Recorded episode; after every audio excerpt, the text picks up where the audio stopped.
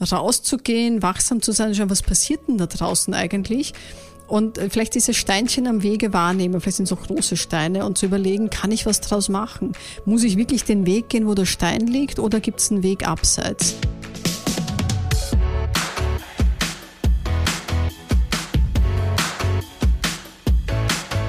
Der Lebensunternehmer-Podcast. Der Podcast für dein glückliches und selbstbestimmtes Leben mit Johannes Ellenberg.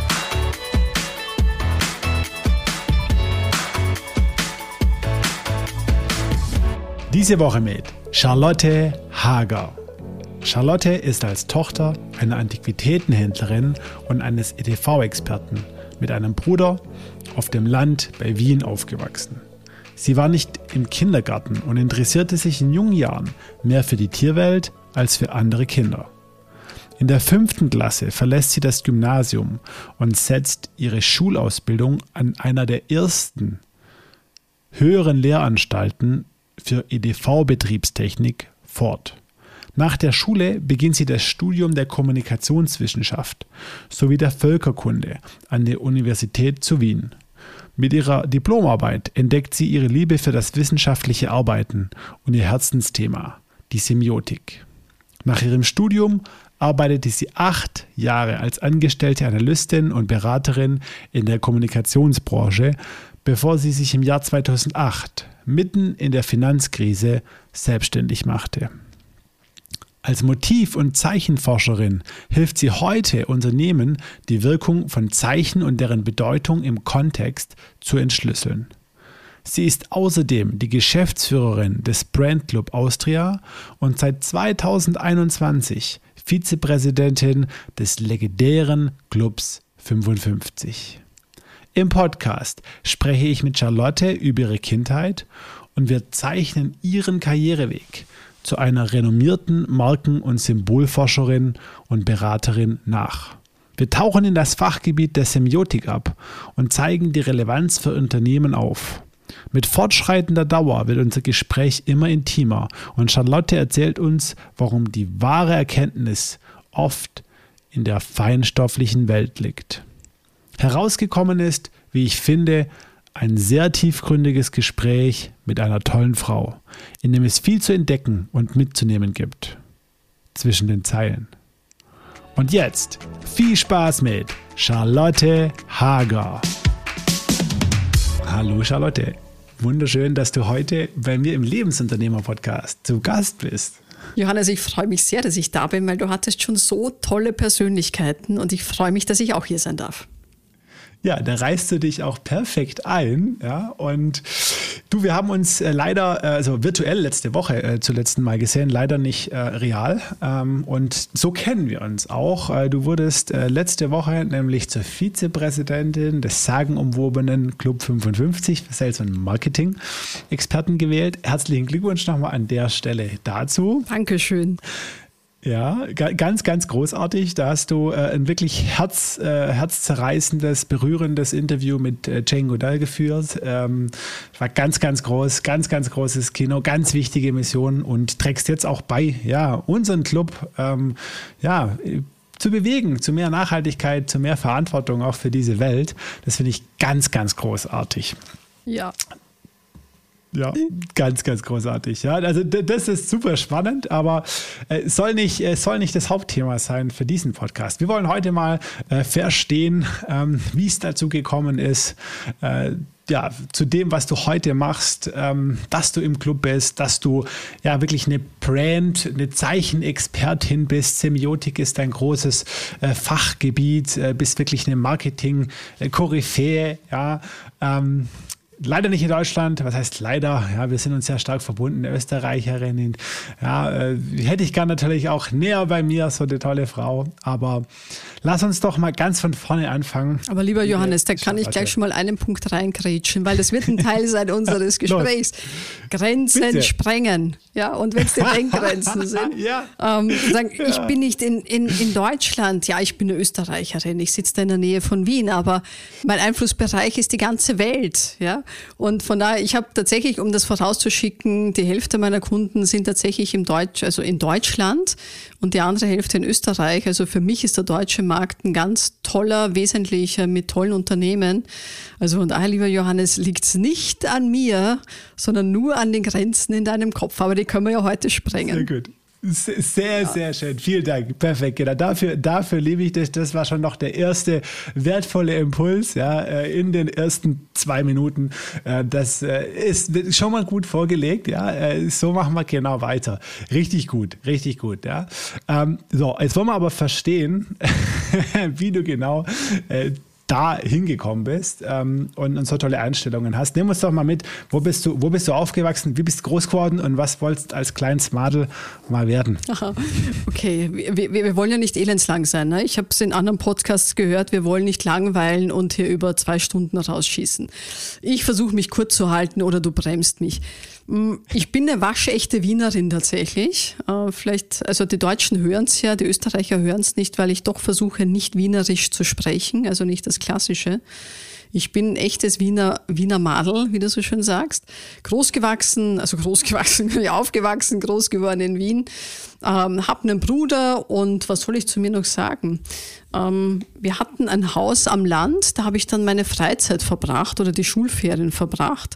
Und das durchaus äh, recht einsam, würde ich mal sagen, weil da waren tatsächlich Gleichaltrige recht rar gesät oder ich wollte mich mit denen auch nicht wirklich unterhalten oder spielen. Ähm, da vielleicht so der Grundstein oder die Klammer zu Jane Goodall. Äh, ich habe mich tatsächlich viel mit Tieren und der Natur auseinandergesetzt und war im Wald unterwegs. Ich habe ähm, Regenwürmer ähm, gesammelt und mit ihnen, ähm, also nicht Experimente betrieben, aber ähm, irgendwie beobachtet habe ich sie. Ich habe Schnecken beobachtet. Also ich war sehr achtsam in der Natur und fand das schon immer sehr faszinierend, wie andere Lebewesen so drauf sind. Und mit meiner Mutter, als ich dann wieder in der Schule war, ähm, ich war ja nicht im Kindergarten, so wie andere, weil es gab keinen Platz für mich. Also ich habe tatsächlich meine Freizeit mit meiner Mutter im Antiquitätenhandel verbracht, was mhm. sehr schräg war. Möglicherweise hat es mich geprägt, ich weiß es nicht. Wir wollen nicht auf meine Traumata heute eingehen. Aber ich war halt viel im Antiquitätenhandel unterwegs, viel mhm. mit älteren Menschen, vielleicht sehr untypisch aufgewachsen im Vergleich zu meinen gleichaltrigen Schülerinnen, also mit Mitschülerinnen mhm. und Schülern.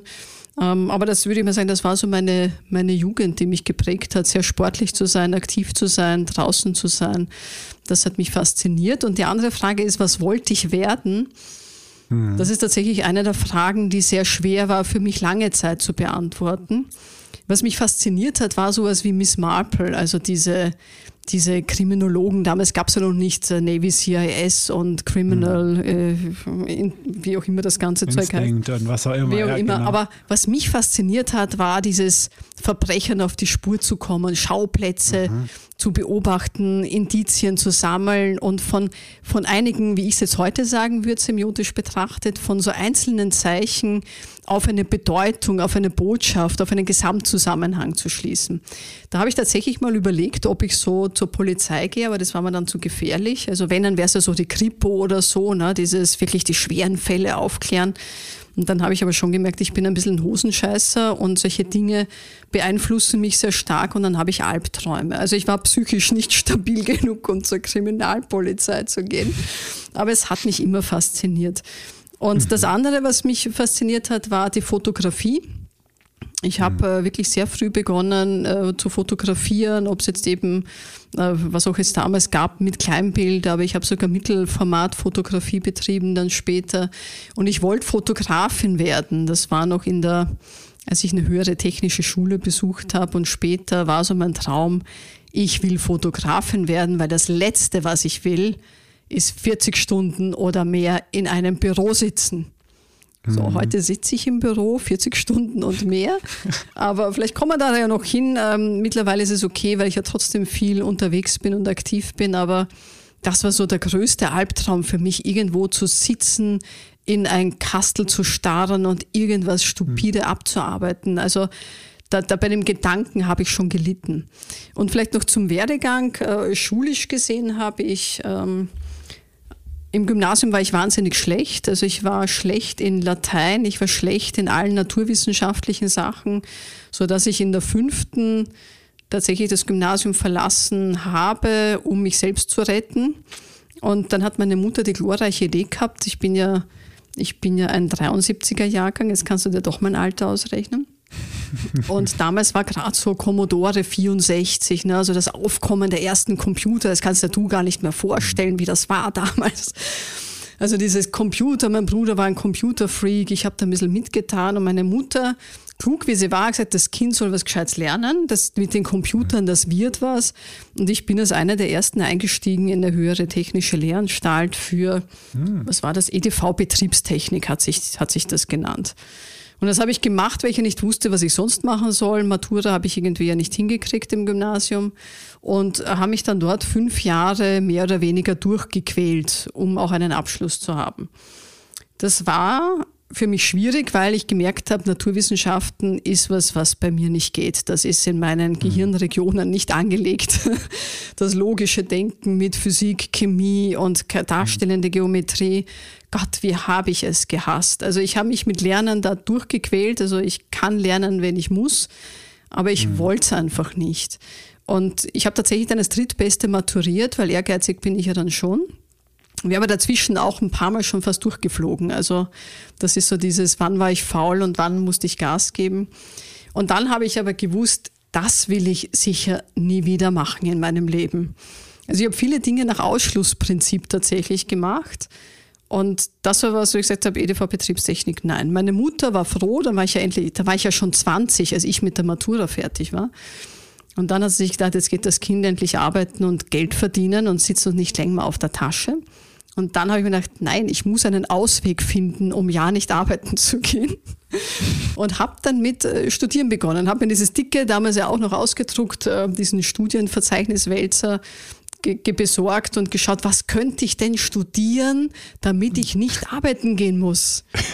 also, ich, also war ich schon tatsächlich faul. Was ist der geringste Widerstand, den ich gehe? Ja, ja. Und habe geblättert Wahnsinn. und überlegt, was kann ich wirklich gut und es war tatsächlich so ein selbstreflexiver Prozess und habe festgestellt, ja, okay, was kann ich gut? Wo hatte ich die besten Noten? Und die besten mhm. Noten hatte ich in Deutsch. und dachte ich, okay, was gibt's mit Deutsch? Dann war Linguistik, musste ich Latein nachmachen.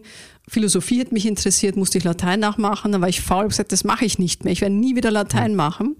Und dann habe ich Publizistik und Kommunikationswissenschaften studiert. Aus Faulheit, wow. aber es war die richtige Entscheidung.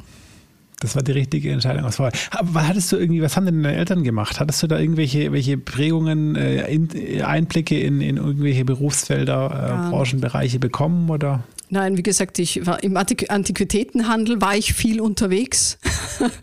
Ich habe meine Mutter. Also beide, beide Unter ja. Unternehmer, Unternehmerinnen oder, oder? Meine Mutter war so eine fliegende Händlerin, könnte man sagen, ne, die dann irgendwie dort war und äh, viel Gespräche geführt hat. Die hat dann auch in einem mal äh, unterstützend gearbeitet bei einem, soll man sagen, Antiquitätenhändler. Also ich habe das Handeln mitbekommen, ich habe die Diskussionen mhm. mitbekommen. Mein Vater war tatsächlich in der EDV, den, der hat mhm. früh bis spät gearbeitet, der war Programmierer und das war aber nicht das, wo ich sagte, wow, was mein Vater macht, mhm. das möchte ich auch gern werden. Mhm. Also so gesehen war jetzt nichts Prägendes da, dass ich sage, das, was meine Eltern mhm. machen, möchte ich auch. Ich habe tatsächlich ja. was komplett Neues angefangen, durchaus auch mit diesem Findungsprozess. Was könnte es mhm. denn überhaupt sein, was mir Freude bereitet? Weil ich habe wirklich bis zur Matura mhm. gedacht, da gibt es nichts, was mir Freude bereitet. Mhm. Und für Realpraktik habe ich auch gemacht, die waren sowas von erschütternd und mich wirklich zerstörend in, in, in jeglichem Selbstbewusstsein, dass ich heute noch traumatische Erlebnisse habe und man dachte, boah, also wenn das das reale Leben ist, äh, Halleluja, dann oh, wird's wow. lustig. Oh wow. oh wow, du bist dann aber in einem, in einem, in einem strukturierten äh, Prozess äh, nach Ausschlussprinzip fündig geworden. Kommunikation äh, sollte es äh, werden. Ähm, und dann hast du angefangen. In Wien, oder wo war das? Das war an der Uni in Wien, genau. Ich habe, äh, damals war es noch ein kombinationspflichtiges Fach, also ich habe noch was dazu nehmen müssen, was natürlich wieder schwer war. Was nehme ich? Jetzt habe ich schon eins gefunden. Was nehme ich jetzt zu Kommunikationswissenschaften dazu? Habe dann auch äh, erstmal einen Griff ins Klo gemacht, weil ich habe Theaterwissenschaften gemacht, weil ich dachte, es könnte ganz spannend werden. Habe nach einem Semester wieder aufgehört und habe dann auch wieder einen Glücksgriff gehabt, nämlich die Ethnologie, also die Völkerkunde Und das fand ich richtig spannend. Und die zwei, also heute muss ich sagen, das war das beste Studium, das ich machen konnte. Also wäre ich nicht so faul gewesen, hätte ich Psychologie wirklich noch gern dazu gemacht. Das habe ich mir nachher noch mhm. selbst beigebracht. Aber Kommunikationswissenschaften und Ethnologie ist genau das, was eigentlich mich heute prägt und und eigentlich auch diese, diese Liebe am Beruf auch fördert, nämlich dieses, wie funktioniert Kommunikation, wie funktioniert Botschaftsgestaltung, wie, wie mhm. ticken wir. Dann kam das Spezialbereich Werbung dazu, der mich total fasziniert hat, immer schon. Es kam Semiotik dazu von einer Gasttutorin von der Angewandten. Und da waren mhm. faszinierende Dinge, wo ich gemerkt habe, wow, ich bin am richtigen Weg, Gott sei Dank. Ne? Keine Ahnung, was passiert wäre, hätte ich was anderes studiert. Und die Ethnologie hat mich wahnsinnig interessiert. Diese fremden Kulturen, diese Forscher, die dorthin gegangen sind, Teil der Kultur wurden und eben nicht wertend reingehen und sagen, das sind ja die Wilden, wie wir es gern machen in der zivilisierten Welt, die Verrückten und die Wilden und die tanzen und die schmieren sich an. Dieses Wertende wegzunehmen, das fand ich so großartig. Hinzugehen und sagen, das eigene Mindset, die eigenen Vorurteile abzulegen und mit einer objektiven Brille reinzugehen und fasziniert zuzuschauen und zu beobachten und zu erkennen, wieso tun die das eigentlich? Und ich sag's dir, Johannes, dann wird das Leben echt spannend. Wenn du mal dein eigenes Kostüm ablegst, die Brille ablegst und da reingehst und einfach nur mal wahrnimmst und, und achtsam bist und deswegen Grenzen sprengen. Es kann natürlich unangenehm werden, wenn man sieht, uh, es geht auch anders. Vielleicht sogar jedes Mal was über sich selbst rausfindet auf diesem Weg. Und das fand ich toll, dieses Erkennen, welche Feldforschungen haben die und wieso ticken andere anders, wieso tun die das. Wow, also würde ich heute wieder machen. Wow. Spannend. Also das, das war ja dann wirklich ein Studium, wie es eigentlich sein sollte und nicht, wie es heutzutage leider sehr oft ist, sehr schulisch, Bachelor, alle durchge, äh, durchgepaged, ähm, äh, hauptsächlich schnell fachliche Kompetenzen äh, entwickeln. Äh, das war ja wirklich Persönlichkeitsentwicklung zu einem großen Teil, die du dann da machen durftest, sozusagen während deiner, deines Studiums. Könnte man fast sagen, ja. Jetzt zurück, rückblickend äh, betrachtet, hm. ja. Cool. Ja. Toll, das ist, äh, das ist ja sehr, äh, sehr spannend und eine tolle Grundlage. Aber für was? Äh, wie ging es denn dann nach deinem Studium weiter? Wann hast du dann doch irgendwo dich mal der Arbeitswelt gestellt und deine, deine Angst davor abgelegt? Für was ist die gute Frage, oder? Weil das ist ja das, was Eltern ganz gern stellen. Ne? Ja. Mein Gott, Kind, was wirst du nachher für einen Job haben damit? Ne? Ja. Ähm, dann gibt es natürlich verschiedene Vorstellungen. Ich, ich wäre tatsächlich auch gern irgendwo Feldforschung gegangen gegangen. Aber auch mhm. da, ähnlich wie mit der Kriminalpolizei, war ich wirklich zu feig dafür. Es gibt ein paar Dinge, für die ich wirklich zu feig war. Die äh, bereuen tue ich es nicht. Ich finde das schon gut, wie ich gegangen bin. Aber es wäre interessant, was wäre gewesen, wäre ich den mhm. anderen Weg gegangen. Ich werde es nicht wissen. Ähm, Entschuldige, was war die Frage? Ich bin abgeschweift. Ja, ja, ja. Nein, das ist ein spannender Punkt. Spannender Punkt, wenn du sagst, du warst zu feig dafür und du bereust es nicht ganz. Oh. Wir sind ja nicht so sicher. Die spannende Frage ist doch vielmehr, was kannst du, was kannst, was kannst du jetzt noch machen? Von dem, was du damals nicht gemacht hast. Ja. Aber da kommen wir vielleicht später ja. drauf. Lass uns, lass uns ein bisschen in der Chronologie ja. bleiben. Lass uns äh, genau, ein bisschen was, oberflächlicher bleiben, ja. nein, nein, nein, wir gehen noch tief. Keine Sorge. Mhm. Wir, äh, also, wenn du mitkommst. Ich komme ja. mit. ähm, aber genau, lass uns ein bisschen verstehen, äh, was dann nach deinem mhm. Studium kam. Ne? Äh, wo du ja sehr breit, sage ich mal, dann auch auf, aufgestellt bist, wo es jetzt nicht irgendwie klar ist, dass du dann mhm. in eine Unternehmensberatung einsteigst oder sonst wie. Ähm, was ja. hast du gemacht? Tatsächlich das, die Suche und der Findungsprozess ging danach noch weiter, muss man echt sagen. Mhm. Also ein, einen großen Schritt habe ich sicher gemacht zu dieser Erkenntnis, was möchte ich, was kann ich, was fasziniert mich, als ich begonnen habe, mich mit der Diplomarbeit auseinanderzusetzen. Heißt das in Deutschland mhm. auch so? Ja. ja. Ähm, nämlich wirklich zu überlegen, was möchte ich erforschen. Und da habe ich festgestellt, wow, das kann ich richtig gut. Und vor allem habe ich es im Unterschied bemerkt, wie sehr sich die anderen gequält haben damit. Ne? Dieses, boah, diese Arbeit zu schreiben, ist das Schlimmste, du hast jede Prüfung geschafft. Da fand ich die Prüfungen schlimmer, als die Arbeit zu machen, weil ich so großartig fand, mich in Literatur einzugraben, Zusammenhänge zu erkennen, zu schauen, was, wie hat der das gesehen und der. Und das war mir vorher alles nicht bewusst, weil weder auf der Schule habe ich es gelernt noch sonst wo. Auf der Uni war das so schön, das ist halt dann wirklich diese universitäre wissenschaftliche Arbeit, das liegt mir. Also ich hätte wahrscheinlich auch einen wissenschaftlichen Weg einschlagen können. Und Bücher ver verschlingen, Zusammenhänge erkennen und was aufzubereiten, empirisch darzulegen, das fand ich großartig. Also Diplomarbeit war für mich eines der schönsten Dinge in diesem Leben, das zu schreiben, tatsächlich. Sagen auch nicht viele, die ich kenne, ja. ja, ich, ah. ich schreibe aber auch schon seit 21 Jahren, wenn man es genau nimmt, eine Dissertation. Ich glaube, die habe ich jetzt abgehakt in diesem Leben. Das kriege ich zeitlich nicht mehr auf die Reihe, obwohl es mich sehr reizen würde. Also da habe ich dann erkannt, die, die, ich habe ja was äh, geschrieben über, über Werbung und Semiotik, also eine semiotische mhm. Analyse von Werbung, die nur mit Bild auskommt, ohne Text, ohne Logo, ohne allem. Sehr, sehr spannend. Und Erklär uns ganz kurz an der Stelle, mhm. äh, weil das wäre eh noch gekommen und hier passt gerade gut, ist das Thema äh, Semiotik. Ähm, also du könntest da jetzt wahrscheinlich einen Tag drüber referieren, ähm, nur für die Zuhörer, dass sie es einordnen können. Was was ist? Kann Tage drüber referieren, aber es gibt eine kurze Version, die dauert eine Minute vielleicht. Ähm, die Semiotik ist die Wissenschaft der Zeichen und der Bedeutung von Zeichen. Und wenn man von Zeichen spricht, dann geht es nicht um irgendeine Esoterik oder ich sehe, wo Zeichen, ich nehme was wahr und Hokuspokus. Mhm. Es geht um die Zeichen, die wir verwenden. Und wir haben fünf Sinneskanäle. Und mhm. ich würde jetzt einmal fokussieren auf meinen Fachbereich, nämlich Marketing, Werbung, Sales, wo auch immer, also wo wir in Geschäftskontakt sind.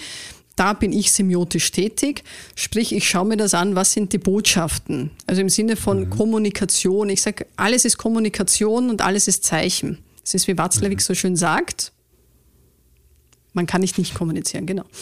Ähm, also alles ist ein Zeichen, auch wenn du jetzt hier still bist, äh, ob du jetzt hier Pokerface machst, es ist alles ein Zeichen, das im Kontext interpretiert mhm. werden kann. Und die kürzeste Definition von Zeichen ist, ein Zeichen ist etwas, das für jemanden für etwas steht. Mhm. So, ich sehe, das muss man ein bisschen sickern lassen. Der Satz ist nicht schwer. Mhm. Ein Zeichen ist etwas, das für, jetzt machen wir es noch konkreter, für die Zielgruppe, für ja. etwas steht. Das heißt, mhm. du hast ja eine intendierte Botschaft. Wenn ich dir was mhm. erzähle mhm. oder wenn ich eine Werbebotschaft mache, dann will ich ja, dass meine Zielgruppe Johannes Ellenberg und Co. sagt, wow, darauf habe ich gewartet. Das will ich haben. So, und die Frage ist ja, wie gestalte ich meine Botschaft, damit bei dir dieser Effekt erzeugt wird?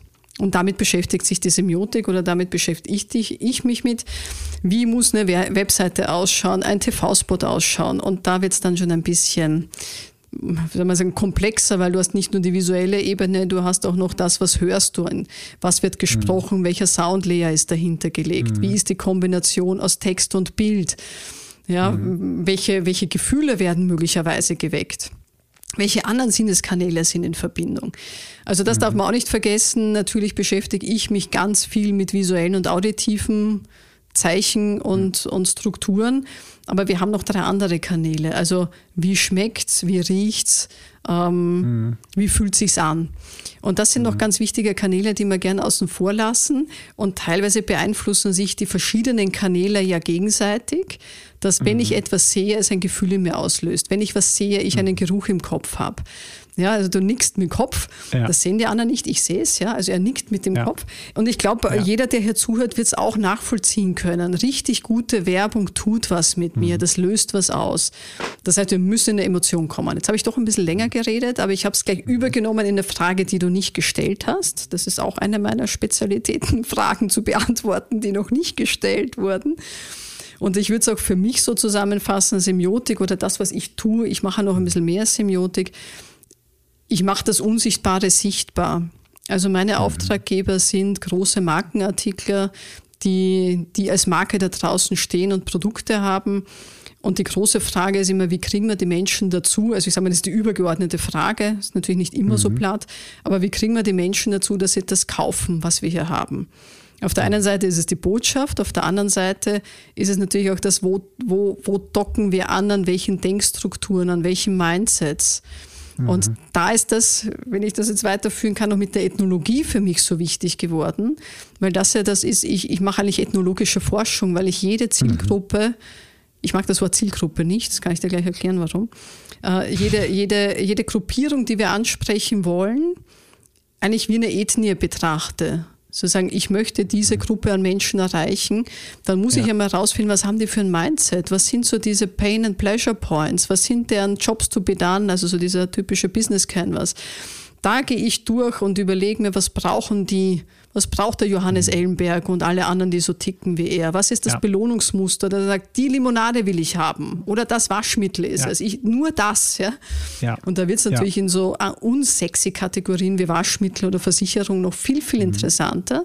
Was sind die echten Trigger, damit wir zu einer Verhaltensänderung mhm. kommen? Und da forsche ich auch in das eine Semiotik und das andere ist die sogenannte Motivforschung, also Customer Behavior. Wie ticken Menschen, ähnlich wie der Feldforscher, der in, in den fremden Kulturen unterwegs ist, zu erkennen, warum Menschen was wie tun? Oder Martin Lindström, das er so schön als Small Data bezeichnet. Also im Endeffekt ist es Small Data and Semiotics. Hm. Okay, jetzt können wir uns darunter äh, was vorstellen äh, und vielleicht ist noch eine Abgrenzung. Also in meinen Worten ausgedrückt äh, ist wäre es irgendwie, man könnte es ja sagen, ja gut, was ist dann Corporate Design oder was ist Branding? Ähm, es hat damit was zu tun oder es ist, ist oft, das ist die, die, eine Kategorie, ja, aber ich verstehe das, dass es einfach äh, zwei, drei, vier, fünf Ebenen tiefer ist ähm, als klassisches Branding. Ich bestimme eine Farbe, ich bestimme eine Form, ich bestimme, mache mir auch Gedanken, aber du gehst dann nochmal drei, vier Ebenen tiefer äh, mit der Semiotik und deinem Blick. Ist das ungefähr richtig? Ja, einen kurzen innerlichen Aufschrei habe ich deswegen gemacht, weil das ist schon mal das Verständnis, das ich auch versuche zu schärfen. Mhm. Was ist Branding oder was ist eine Marke? Mhm. Und Branding ist weit mehr als eben nur ein Logo oder die Farbe mhm. oder eben das Design zu bestimmen. Das können wir sagen, das ist Corporate Design, aber Branding und Marke ist weitaus mehr, denn, denn das ist mhm. das, was es tatsächlich ausmacht. Zu sagen, wofür stehen wir? So schön wie Simon Sinek sagt, was in aller Munde ist, was ist unser Purpose? Mhm. Wofür sind wir denn da mhm. auf dieser Welt? Für welche Werte stehen wir? Welche Haltung haben wir? Und das andere, was es dann ist, dass dieses sichtbar machen und wirksam machen, ist ja dann Marketing und Sales und all das, wie die Marke hier tatsächlich erlebbar wird. Mhm. Und deswegen schreie ich auf, weil ich bin auch die Präsidentin des Brand Club. Und von daher ist mir dieses Thema Marke so wichtig. Und das ist wirklich was, das Marke so, also ich will dich nicht angreifen, aber ich finde das ja ganz gut in der Diskussion. Bitte. Dieses Branding, oh, wir machen alle Branding. Im Endeffekt macht ja. man kein Branding und da wollen wir mit dem Brand Club auch hin, dieses Bewusstsein für Markenstrategie, Markenführung zu schärfen. Sagen, Marke ist auch Chefsache. Marke ist nicht die Sache von irgendjemandem, der in den mhm. Hierarchien ganz unten ist ja. oder wie wir es oft sehen, dass so mitgemacht Super. wird mit Marketing. Ja. Ich meine, Leute, das ist nicht Marke und Marken haben so eine wahnsinnige Kraft, weil es ein geballtes Feld an Zeichen, an Semiose, also das ist das schönste semiotische Feld, das man sich vorstellen kann, nämlich zu überlegen, das, was man hier hat, hat, wie macht man mhm. das sichtbar und erlebbar in den fünf Kanälen? Ja, also Marke ist mhm. semiotische Arbeit per se. Stark, stark. Ja, mhm. genau, aber das war mir jetzt wichtig, weil das Element, also ich bin da, bin da voll bei dir, ja, wir müssen da nicht streiten. Ähm, äh, äh, aber ge genau das im Endeffekt äh, rauszuarbeiten, beziehungsweise das allgemeine Verständnis eben von dem Thema. Und ich, ich nehme das auch, äh, den Satz her, Marke ist nicht Marketing. Mhm. Ja, äh, finde ich klasse, ja, weil, weil jeder würde sagen, ja, Marke, Marke ist Marke, das steckt ja schon im Wort irgendwie, mhm. ne? Ja. Marketing. Ja, also ist auch falsch, weil es ein englischer Begriff und ein anderer deutscher ist, aber mhm so wird es gesehen und gelebt in der Unternehmensrealität der meisten Unternehmen und in den meisten Köpfen ist es so verankert. Ja. Und, und das rauszubrechen und zu sagen, nee, Moment, ja, ähm, das ist was anderes äh, und der, der Fachbegriff oder der wissenschaftliche Begriff dazu, ja, ähm, zum Branding vielleicht, äh, ist dann die Semiotik, die das vielleicht eher noch aus einer wissenschaftlichen Perspektive mit be begleitet. Ne? Ich versuche bloß mhm. die beiden Begriffe so ein bisschen mhm. ähm, die Semiotik, oder in, in den Ding zu bringen. Ja, die Semiotik ja. könnte so, ich sehe es als den Wächter der Marke. Die mhm. Semiotik hilft, die Marke wirklich in der richtigen Weise sichtbar und erlebbar zu machen und nicht zu sagen, naja, wie es halt oft so ist in so Meetings, machen wir es jetzt grün oder rot. Ich sage es jetzt ganz mhm. banal, also so banal ist es in mhm. der Realität doch nicht, aber mhm. oder machen wir die Kampagne oder die andere und dann kommen Abstimmungen und mir gefällt das besser als das andere. Und da komme ich dann ganz, ganz oft äh, zur Rate als die, die Schnittstelle, fast wie ein Sachverständiger, der sagt, Moment, es geht nicht um persönliche Befindlichkeiten, wem in dieser Gruppe an Entscheidern was gefällt. Es geht darum, was zur Marke passt. Und es geht darum, was auf unsere Werte einzahlt. Es geht darum, wie machen wir das sichtbar im Außen, was die Marke ausmacht. Und dieses Verständnis versuche ich auch in die Unternehmen reinzubekommen, dass Natürlich hat jeder seine subjektive Brille auf und jeder kennt das Unternehmen und ist wahrscheinlich auch ein bisschen betriebsblind. Was die meisten aber nicht schaffen, warum auch? Wir, wir sind subjektiv interpretierende Wesen. Wir können nicht die ganze Zeit objektiv rausgehen. Da wären wir wahnsinnig. Also tatsächlich, ich gehe sehr viel objektiv raus. Ich wäre auch teilweise wahnsinnig. Aber das, das ist das, was ich in meinen Semiotik-Workshops versuche, den Leuten beizubringen, diese Sensibilisierung für die Objektivität, um herauszufinden, Moment, ist das meine Interpretation, weil es mhm. eben meine, meine, meine subjektiven Gefühle sind, die ich damit ja. reinlege, oder ist es tatsächlich objektiv so? Und wenn Sie das erkennen ja. an einem Tag Semiotik-Seminar, dann gehen Sie raus und sagen, wow, toll, also jetzt kann ich es irgendwie abwägen. Das Bauchgefühl, das ist so ein schöner, schönes Feedback eines Seminarteilnehmers gewesen. Ich, ich bin die, die das Bauchgefühl begreifbar macht und verbalisierbar mhm. macht. Wie oft kannst du sagen, ach, ich weiß nicht, irgendwas passt da nicht, aber ich weiß nicht, was es ist. Und das kannst du mit der Semiotik wunderbar rausfinden. Und das erklärt auch, warum du eigentlich noch Psychologie studieren wolltest und es dir jetzt im Nachgang drauf geschafft hast, weil da sind wir ja in einem kernpsychologischen Feld. Da muss ich mhm. verstehen, äh, was, wie, wie, tickt mein Unterbewusstsein, welche, welche Wahrnehmung, Entscheidungsprozesse laufen unterbewusst, welche, ja. äh, welche laufen bewusst äh, und da kommt das dann, da kommt dann das alles zusammen. Ja, genau. Halt viel. Neuropsychologie. Also das Schöne ist ja, die Semiotik ist eine Querschnittsdisziplin. Also das vielleicht noch als Ergänzung die Semiotik ist eine Querschnittsdisziplin aus ganz vielen, also aus Psychologie, aus Soziologie, aus mhm. Philosophie, aus vielen anderen, weil die Semiotik eben diese Grenzen sprengt und sagt, es gibt nicht das eine oder das andere. Die Semiotik ist die, die Zeichen in, ihrer, in, ihrer, in ihrem Sein, in, ihrem, in ihrer Entstehung, in ihrer Entwicklung mhm. betrachtet und hinterfragt und damit eben die, die, die Konstruktion von Zeichen und Bedeutungen mit, mitgestaltet und formiert. Hm. Ja, spannend. Mhm. Spannend. Also ich glaube, das war jetzt gut, das einmal ein bisschen, ähm, bisschen auszuführen, weil jetzt verstehe ich oder jetzt äh, verstehe ich und unsere Hörerin äh, besser, äh, warum du dann äh, so Feuer und Flamme äh, warst und irgendwie Feuer gefangen hast in deiner Diplomarbeit, als du dich dann intensiv mit dem, mit dem Thema irgendwo beschäftigt hast. Ne? An, dem, an dem Punkt waren wir ja. Und da hast du irgendwie gemerkt, ah, jetzt habe ich es gefunden, was mich antreibt. Mhm. Ja. Ja. Ja, dann? Aber dann habe ich ganz andere Dinge wieder mal gearbeitet. Ne? Jetzt kommt die Ernüchterung. Jetzt war ich gerade euphorisch im Element. Ja, die Ernüchterung war tatsächlich die, ähm, also ist ja ganz lustig, vielleicht noch in meine Familiengeschichte reingeblickt. Äh, mhm. Ich glaube, da bin ich äh, sehr, sehr in einer Minderheit. Ich glaube nicht, dass ich allein bin. Ich hoffe, es gibt andere da draußen in der Welt, denen es auch so ging. Meine Eltern sind in Pension gegangen und bei mir war es so, dass meine Eltern ausgezogen sind und nicht ich. Ähm, okay. kommt vielleicht nicht so oft vor. Sind ausgezogen und gesagt, das war während ich gerade Diplomarbeit geschrieben habe. Also ich war in dieser Endphase, meine Eltern haben mir ja. mich voll vollendet, also ich wusste es ja schon herannahen. Ja. Ja. Ich glaube, es war, mein Vater ist mit Ende Juni, also gerade zum Sommerbeginn in die Pension gegangen, meine Mutter mit. Und dann hieß es so, und am 1. Juli ziehen wir da raus in unser Landhaus. Und du, liebes Kind, da gibt es jetzt keine Unterstützung, also da ist dann Schluss, da musst du dann ein eigenes Geld verdienen. So, also das wusste ich schon circa ein halbes Jahr vorher, also ich habe so ein bisschen geplant und überlegt. Und dann ist aber so, ich weiß nicht, wie es anderen Studienabgängern geht, es wird heute nicht anders sein als damals so einfach den Traumjob zu kriegen, war es nicht. Also ich hatte so eine Vorstellung, ich wollte schon in diese mhm. Forschung rein und qualitative Forschung. Da gab es irgendwie wenig Anbieter und es gab auch nichts frei. Ich habe mich beworben kam nichts. Also oder irgendwie war dann so ein bisschen das, weißt du, dieser, dieser, dieses Datum kam immer näher, dieses, oh Gott, mhm. ich muss irgendwie mhm. Geld verdienen. Und also ich glaube, meine Eltern hätten mich unterstützt, natürlich auch, wenn es nicht geklappt hätte, aber sie haben schon gemeint, Kind, schau mal drauf. Und dann habe ich einen Job gemacht, ähm, auf den ich heute durchaus trotzdem stolz bin. Ich habe ihn eine Zeit lang sogar weggelassen im Lebenslauf. Ich habe nämlich Office, wie sagt man da, Office Management oder so?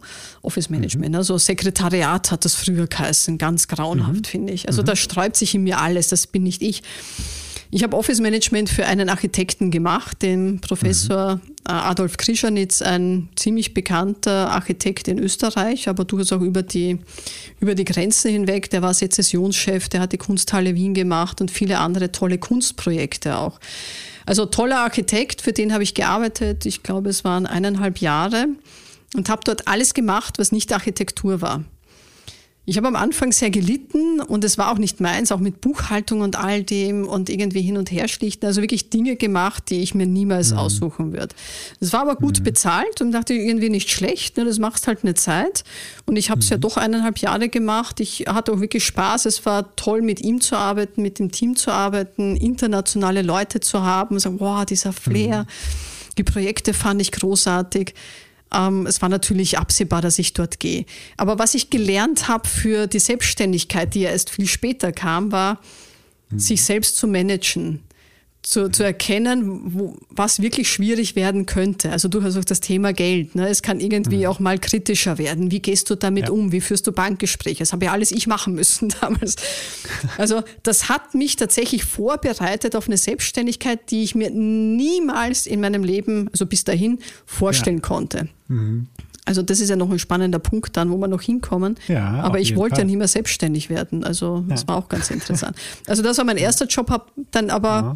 durch einen glücklichen Zufall über meine Studien, äh, na, ich war Tutorin, also meine, mhm. äh, was war denn das dann, meine, ah, wie nennt man das, also die mein, meine Diplomarbeit mitbetreut hat, Diplomarbeitsbetreuerin mhm. sagt man, die, die hatte dann einen Job und hat gemeint, du, da ist was frei, da könntest du dich bewerben. Das habe ich mhm. getan. Das war in der Mediaagentur. Und da habe ich mich beworben und habe den Job gekriegt. Und da war ich ganz happy. Also das war ganz toll. So Mediaplanung machen, Zielgruppenableitungen. Endlich konnte ich wieder analysieren, menschliches Verhalten. Ich mhm. habe die ganzen Einkäufe in den Wahnsinn getrieben, weil ich damals schon mit psychografischen Typen angetanzt bin. Ich hatte einen Kunden wie BMW Österreich, die gemeint haben, na, wir müssen irgendwie die Urban, keine Ahnung was, äh, irgendwie planen und nicht nach TKP ja. und Zeitschiene ja. und Reichweiten. Und damals war für mich wirklich dieses, wir müssen Menschen anders verstehen als in Zielgruppen. Konnte ich mir mhm. aber nicht so ganz ausleben, weil es nicht so funktioniert hat zu der damaligen Zeit. Das war ja vor 18, 19 Jahren, also ist auch schon ein bisschen Zeit her. Und dann Mediaagentur war ich zwei Jahre und dann bin ich in meinen damaligen Traumjob gekommen, wo ich ja immer schon hin wollte. Das war die, für mich die große und tolle Helene Kamersin, auch Semiotikerin, Motivforscherin, die Familie Kamersin, die in Österreich durchaus auch die Marktforschung in den sagen wir, 50er, 60er Jahren, 60er, äh, durchaus auch etabliert haben. Also für mich eine tolle mhm. Familie, auch mit Sophie Kamersin da zu arbeiten und in der Motivforschung zu sein. Und das war für mich wirklich dieses Gefühl, wow, ich bin angekommen.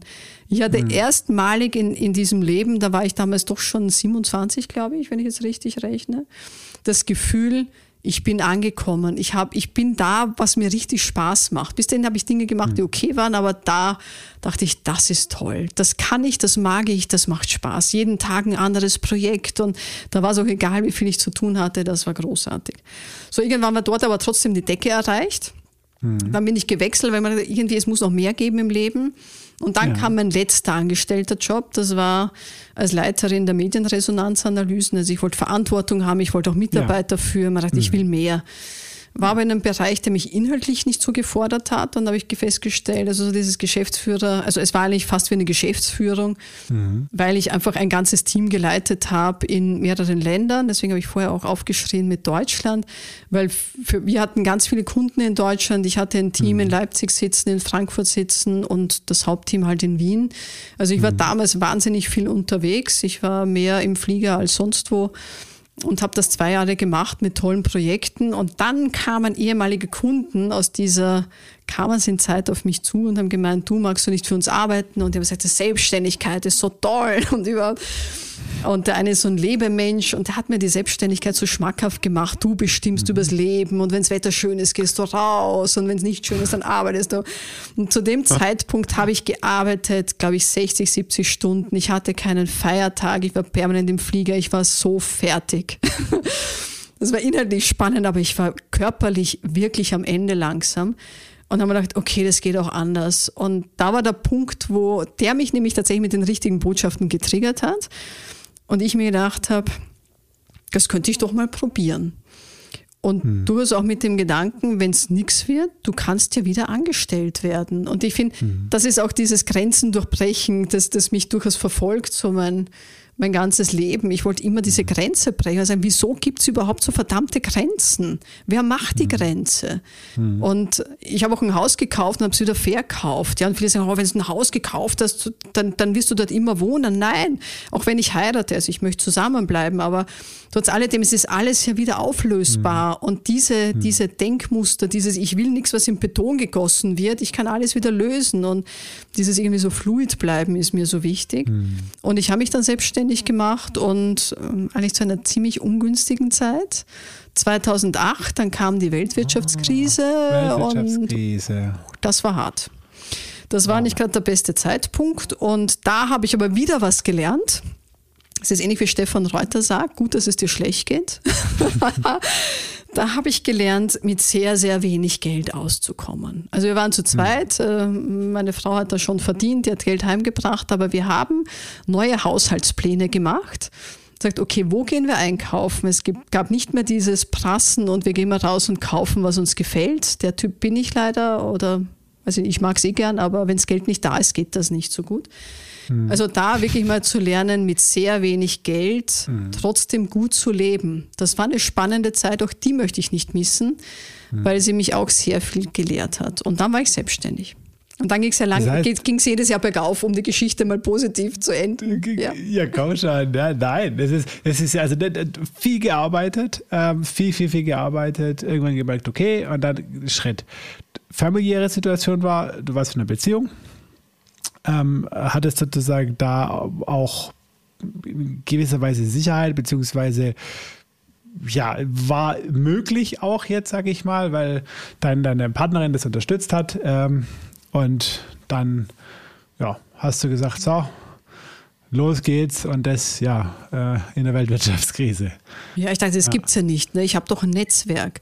Also das war vielleicht einer der, der wichtigen Punkte oder das wäre so eine Botschaft mhm. am Weg, wenn du ein gutes Netzwerk hast und man dann nicht versinkt in diesem, oh Gott, und die Krise ist ähnlich wie Covid. Ne? Mhm. Dieses, was passiert jetzt eigentlich und was tue ich? Und es ist auswirklich, ich war, ich hasse Opferrollen. Also dass ich, ich kann ganz schwer mit Menschen umgehen, die, die sich als Opfer sehen. Das ist leider eine Schwäche, mhm. glaube ich, die ich habe, weil es interessiert mich nicht. Ich hasse es, wenn Leute mich an, anjammern und sudern und mhm. sagen, oh, und überhaupt und ich kann mhm. nicht, weil es gibt immer einen Weg.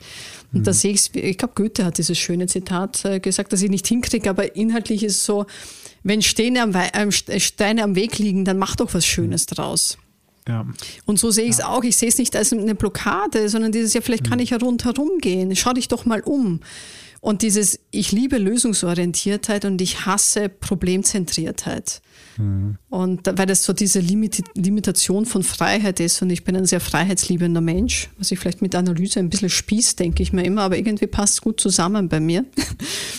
und das ist das Wichtige, dieses das Netzwerk zu haben und ich habe dann telefoniert und ich habe immer wieder Aufträge bekommen und dadurch ist es auch gewachsen. Und das ist was total Schönes, wenn man sieht, man, wenn man sich engagiert und Ideen hat, dann stoßen die auf offene Ohren. Hm. Okay, pass auf. Eine Sache muss ich jetzt, äh, muss ich jetzt mal verstehen. Ähm Wenn sich so eine Branding- und Markenexpertin, ähm, Semiotik-Expertin dann selbstständig macht, ne? wie sieht dieser Prozess der eigenen Markenidentitätsbildung äh, äh, aus? Du musst da mal mit. Äh, hast du da drei Jahre für gebraucht, weil du es zu perfekt machen wolltest, ja? Oder hast du Doktorarbeit angefangen dazu? Oder ja. hast du da gar keinen so großen Kopf äh, drüber gemacht, äh, als du losgegangen bist? Das ist eine gute Frage. Also ich, ich habe erzählt, ich hatte diese, diese Kunden, die mich ähm, begleitet mhm. haben in der Selbstständigkeit. Also ich hatte ja schon trotz Weltwirtschaftskrise ein bisschen ein Income. Also ich konnte meine Fixkosten decken. Das war was, wo ich gesagt habe, komm, pro Monat kriegst du eine gewisse Summe, das war okay. In der Zeit, ich bin nicht sofort rausgelaufen, also, oh, hier gibt es mich und mhm. Marke mhm. und Unternehmen. Also ich glaube, die Frage, weil du mich ein bisschen, ein bisschen kennst, weiß ich, woher die Frage kommt, aus welcher Ecke. Und ja, du hast recht. Es war ein natürlich aufwendiger Prozess, weil ich es perfekt machen wollte. Also natürlich aus der einen Sicht, mir ist Marke wichtig, auf der anderen Seite ist mir die Botschaft wichtig. Und wenn du als Semiotiker rausgehst und andere analysierst und ihnen sagst, was sie schlecht machen und was sie anders machen müssten, dann wird auch ganz anders auf dich geblickt. Also alle, die jetzt auf meine Website gehen, sagen, oh, was hatten die für eine Website und da sehe ich und dort. Das ist tatsächlich ein Problem. Und wir ja. wissen es ja alle, die eigene Website ist eigentlich immer die, die am wenigsten gewartet wird. Ja, ich ja. würde sie gern neu machen. Aber es war trotzdem der Prozess, wo ich mit, mit tatsächlich Coaches und anderen Experten reingegangen bin und sagte, wer bin ich, wofür stehe ich, was ist mir wichtig, was möchte ich nach außen tragen, mhm. wie heißt das Unternehmen. Heute würde ich mich tatsächlich anders nennen, aber damals war es dieses Communication Research Consulting, also deswegen mhm. ComRecon. Ein schwieriger mhm. Name in dieser Zusammenstöpselung, aber ich wollte nicht Charlotte Hager Motivforschung. Ich dachte, das geht ja gar nicht. Ne? Also diese Vermittlung des Größeren, mhm. das war mir mhm. wichtig und das Branding war mir wichtig, aber es war ein Prozess. Ich bin noch mit einer Agentur, der auch äh, Semiotik unterrichtet auf der Werbeakademie, mit dem in den Prozess gegangen, beziehungsweise damals noch mit einer anderen Grafikerin, die sehr feinfühlig war auf Botschaften. Mhm. Genau, der andere kam erst später für das Rebranding, das man jetzt sieht. Aber mir war es wichtig, viele, viele Schleifen zu ziehen und klar zu machen, wer bin ich, wofür stehe ich und was muss da vermittelt werden. Da mhm. war ich wahrscheinlich auch ein schwieriger Kunde, weil es für mich ganz klar war, was geht, was geht nicht. War ein mhm. Prozess, aber nach einem Jahr, wo ich mich dann, wir haben uns ja dann auch getrennt, weil wir gesehen haben, diese Partnerschaft funktioniert nicht so richtig mhm. gut. Da bin ich dann raus als die, die Marke, als Comrecon und habe versucht oder die letzten Jahre immer, immer geschaut, dass ich daran arbeite. Und ja, ich habe da eine Positionierung über die Jahre aufgebaut, die mich sehr freut auf der anderen Seite mhm. auch ein bisschen einschränkt, weil ich so den Ruf habe, ich komme immer dann, wenn die anderen nicht weiter wissen. Das ist eine tolle Positionierung. Schöner wäre es eigentlich, wenn man sagt, eigentlich wäre es doch schon gescheiter, wenn ihr vorher das Richtige macht und nicht erst dann. Das ist wie billige Produkte kaufen und irgendwann mal feststellen, billig ist doch teuer, nehmen wir doch gleich mal das Teurere. Aber gut, das ist ein Lernprozess der anderen. Das hat ja nichts mit Branding zu tun. Okay, ja, ja das, ist, äh, das, ist, das ist spannend. Das heißt, ja, jetzt denke ich vielleicht auch nochmal ein wichtiges Takeaway, dass man das ein bisschen unterstreichen kann, ist äh, einfach die, die Power des Netzwerks, dass, dass du das mhm. gar nicht notwendig hattest, sozusagen so äh, kalt äh, nach draußen zu gehen, so im ersten Jahr äh, und irgendwie auf Kundenfang zu gehen, sondern ähm, dass einfach dein Netzwerk dir da ja, für den Start äh, mal genug Aufträge beschert haben, dass du mal loslegen konntest. Ja, wobei man dazu sagen muss, es ist nicht nur das Netzwerk, die dann gesagt ah, gehen wir doch der Hager mal ein bisschen was zu arbeiten, die ist so sympathisch. ähm, das äh, muss ich vielleicht noch erweitern. Das eine ist das Netzwerk mhm. und ich habe immer geschaut, in welchen Netzwerken macht meine Expertise Sinn. Also ich mhm. bin natürlich im Verband der Marktforscher, aber ich weiß, dass ich mhm. dort keinen Auftrag kriege, weil wir ja nur im mhm. gleichen Saft zuhlen. Dort ist der Mitbewerb, ja. der schaut, was macht die mhm. und im schlimmsten Fall wirst kopiert. Und damit, mhm. das interessiert mich alles nicht. Ich möchte dahin, wo meine Expertise sinnvoll ist und ich will da, mhm. dahin, wo ich noch was lernen kann. Also auch wieder mhm. über Grenzen gedacht. Ja. Und da habe ich einfach geschaut, wo sind diese Hubs, diese Verteiler mhm. und eine sehr frühe Strategie. Ich bin halt nicht die Kaltakquise oder Salesfrau. Ich habe auch niemand für Sales angestellt. Das, was immer gut funktioniert hat, ist, wie ich es eigentlich auch den Marken sage, ihr müsst Storytelling machen, ihr müsst eine Geschichte erzählen. Und was mache ich? Ich gehe auf die Bühne. Das machen andere mhm. Marktforscher und ich nehme mich jetzt mal in die Kategorie Marktforscher, obwohl ich selbst mhm. noch nicht weiß, was ich wirklich bin. Aber die anderen Marktforscher machen das nicht und damals schon gar nicht. Also gerade mal die Helene Kammersin hat das gemacht oder macht es heute mhm. noch. Also dieses, ich, ich, ich war jetzt nicht im Vortragsspeakertum tätig, aber mhm. ich habe mal geschaut, wo kann ich in diesem Kreis der Marketeers, die meine Hauptzielgruppe mhm. sind, wo kann ich was erzählen, wo kann ich eine Studie präsentieren, wo kann ich denen erzählen, mhm. wie ich denke, wo kann ich erzählen, was Semiotik ist, was Semiotik mhm. kann.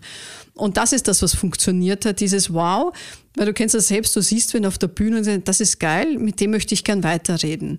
Also wenn ich sage, ich mache Semiotik und da ist mein Produktfolder mhm. und such dir mal eine schöne, eine schöne Analyseform aus und dann mache ich ein Projekt für dich. Das mhm. funktioniert nicht. Also da habe ich auch viel Trial and Error. Und was gut funktioniert, ist dieses, welche Projekte mache ich und erzählen, was wir rausgefunden haben. Und am besten auf den großen Bühnen. Das bringt die schönen Aufträge. Und das war noch wichtig, rauszugehen, mhm. über den Schatten zu springen weil da verrate ich dir auch noch was, lieber Johannes, weil ich merke, in deinen, in deinen Gesprächen machen die Leute sich auf und ich, ich spüre sie mir auch gerade, ich öffne mich, weil du so sympathisch aussiehst.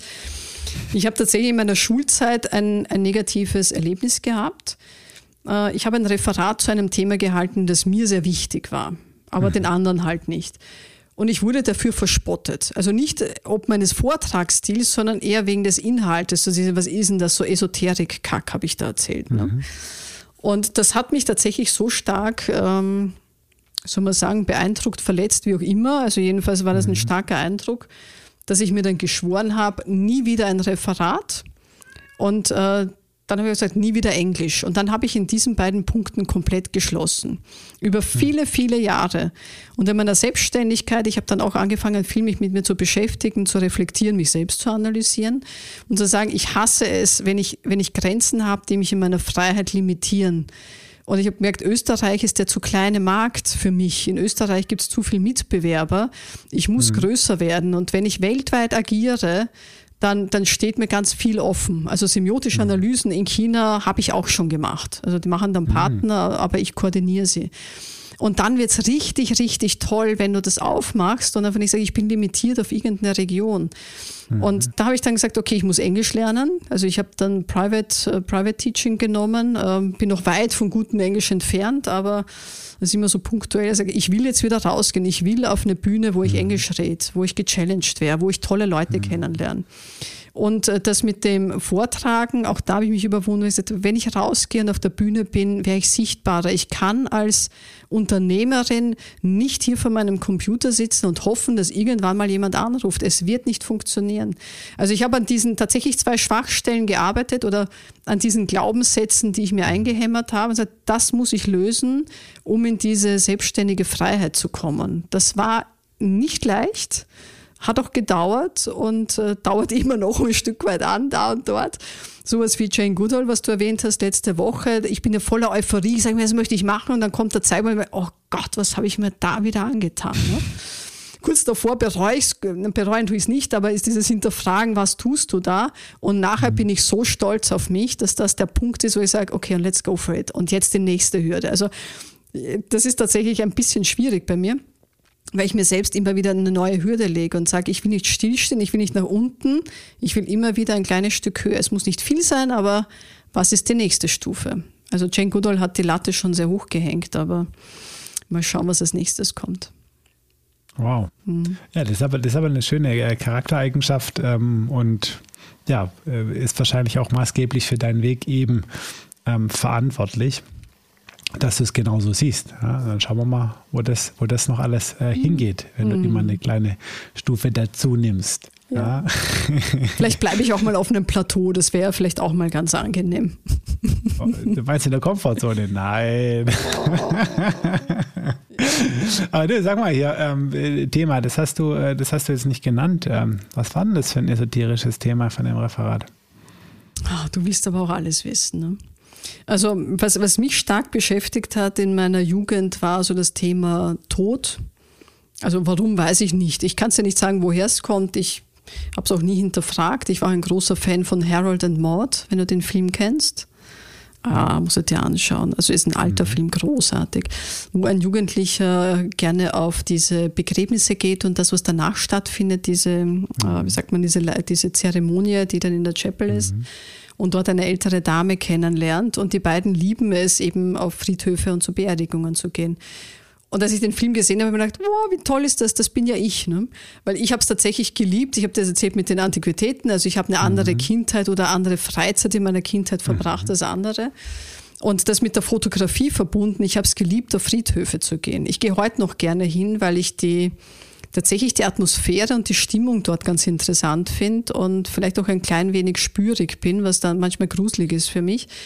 Aber ich mag das, dorthin zu gehen, diese Grabsteine zu sehen und zu lesen. Es gibt, äh, ich, ich hatte tausende Friedhofsfotos die ich dann tatsächlich irgendwann einmal entsorgt habe, weil man mich gefragt hat, und was machst du damit? Jetzt finde ich es jetzt wieder schade, die weggeworfen zu haben.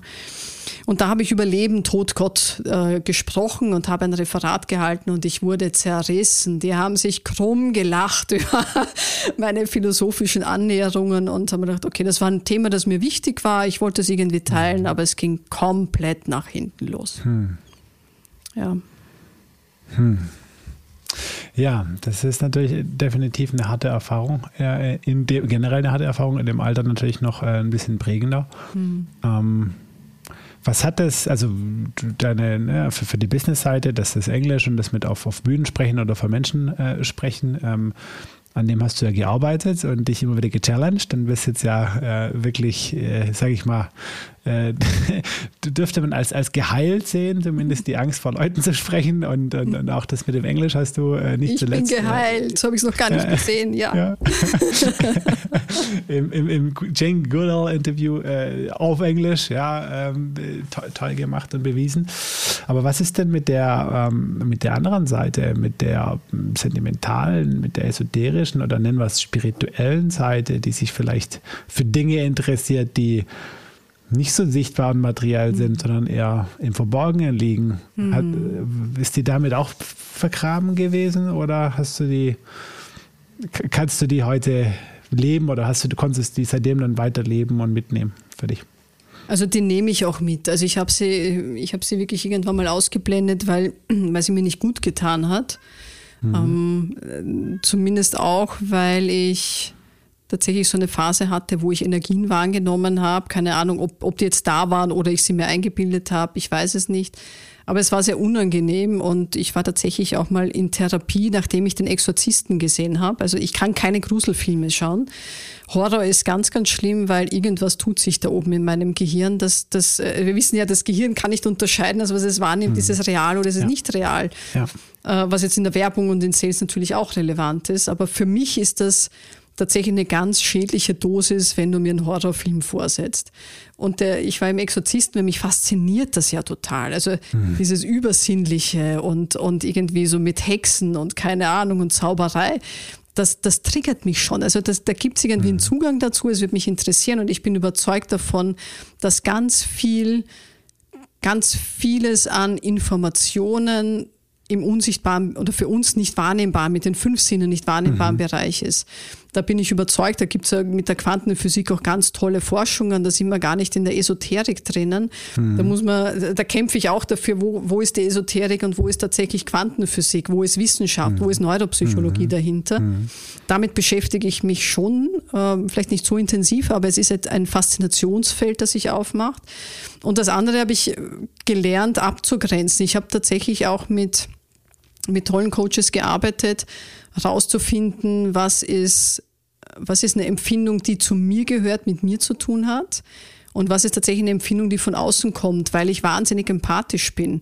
Was mir im, im Job wahnsinnig hilft, weil wenn ich ein Interview mhm. führe, ähm, in, im, im Zuge einer Marktforschung, dann muss ich mich auch reinversetzen in den und diese Aha-Erlebnisse haben. Ich muss ja verstehen, warum der so tickt, warum er so denkt, warum er das Produkt kauft oder nicht kauft. Das heißt, ich lasse mich immer voll ein. Das heißt, ich mache meine, meine Membran ja voll auf und lasse die ganzen Gefühle und Denkweisen in mich rein. Und damit ist meine Membran viel zu offen und ich habe lernen müssen, tatsächlich mich abzugrenzen und äh, das ist mir gut gelungen, also ist noch nicht so lange her, aber vor ein paar Jahren habe ich das gemacht mit dem lieben Charlie Lechner, der an der Stelle genannt werden darf, weil er großartig ist, der tolle Seminare gemacht hat, jetzt macht er andere. Aber genau diese Wahrnehmung und Abgrenzung, es hat mir sehr geholfen, äh, diese Dinge, die ich wahrnehme, und ich nehme mehr Dinge wahr als andere möglicherweise. Ich lese zwischen den Zeilen, das ist vielleicht auch semiotisch bedingt das wirklich abzugrenzen, was ist meins und was gehört anderen. Das war für mhm. mich ein ganz wichtiges Learning. Und das andere, wie ich es integriere in die Arbeitswelt, ähm, dieses, ich sage mir Übersinne, aber dieses ähm, Unsichtbare, all diese, diese Felder der Intuition, da beschäftige ich mich ja stark mit Aufstellungen und Aufstellungen ist ja auch ein ähnlicher Bereich. Also ich mache das auch für Unternehmen, systemische Aufstellungen von Marken, von Produkten, Produktfamilien, Zielgruppen. Es ist total interessant, wo Informationen herkommen, wenn du innere Bilder sichtbar machst. Und so habe ich es eigentlich auch integriert, dieses einerseits da war eine Faszination da, die haben andere belächelt, ich habe sie weggeschoben. Dann habe ich Energien und Dinge wahrgenommen, die nicht wahrnehmbar sind auf fünf Sinnesebenen habe aber versucht, an der Faszination dran zu bleiben, mir selbst die Angst zu nehmen, indem ich sage, welche Felder erforschen das denn eigentlich? Mich mit Menschen auszutauschen, mit denen ich jetzt auch gemeinsam in Kooperationen tolle Projekte mache, wie den Thomas Gehlert, wo wir auch mit Intuitionsforschung reingehen, Semiotik mit systemischer Aufstellung verknüpfen und für Unternehmen genau in diese Blindspots reinschauen und denen Dinge zeigen, die im Unbekannten sind, um Entscheidungen neu voranzutreiben. Also so ist es. Ich, ich versuche halt immer diese, was macht mir Angst? Ich will keine Angst haben. Ich habe immer wieder mal Angst. Und das zu hinterfragen, wo kommt die her? Gehört sie zu mir oder nicht? Wenn sie nicht zu mir gehört, ist ja super. Dann kann man sagen, okay, weg damit. Mhm. Und wenn sie zu mir gehört, warum ist die da? Was braucht es, um, um das Verhalten zu ändern? Und darum liebe ich ja die Arbeit von der Jane Goodall so sehr, weil die macht nichts anderes, dass sie rausgeht und sagt, aha, wieso gehen wir denn eigentlich so mit der Welt um? Warum tun wir dies? Warum tun wir jenes? Und sie geht ja auch hin und verändert was an der Wurzel, an der Ursache. Und was wir aber gern tun in unserer oberflächlichen Welt, ist, dass wir Symptome bekämpfen. Und das funktioniert nicht. Und ich gehe gern an die Ursache, weil dann, erstens mal macht es einen Spaß, wenn du es erkennst. Und noch mehr Spaß macht es, wenn du dann was verändern kannst und die Wirkung siehst. Mhm.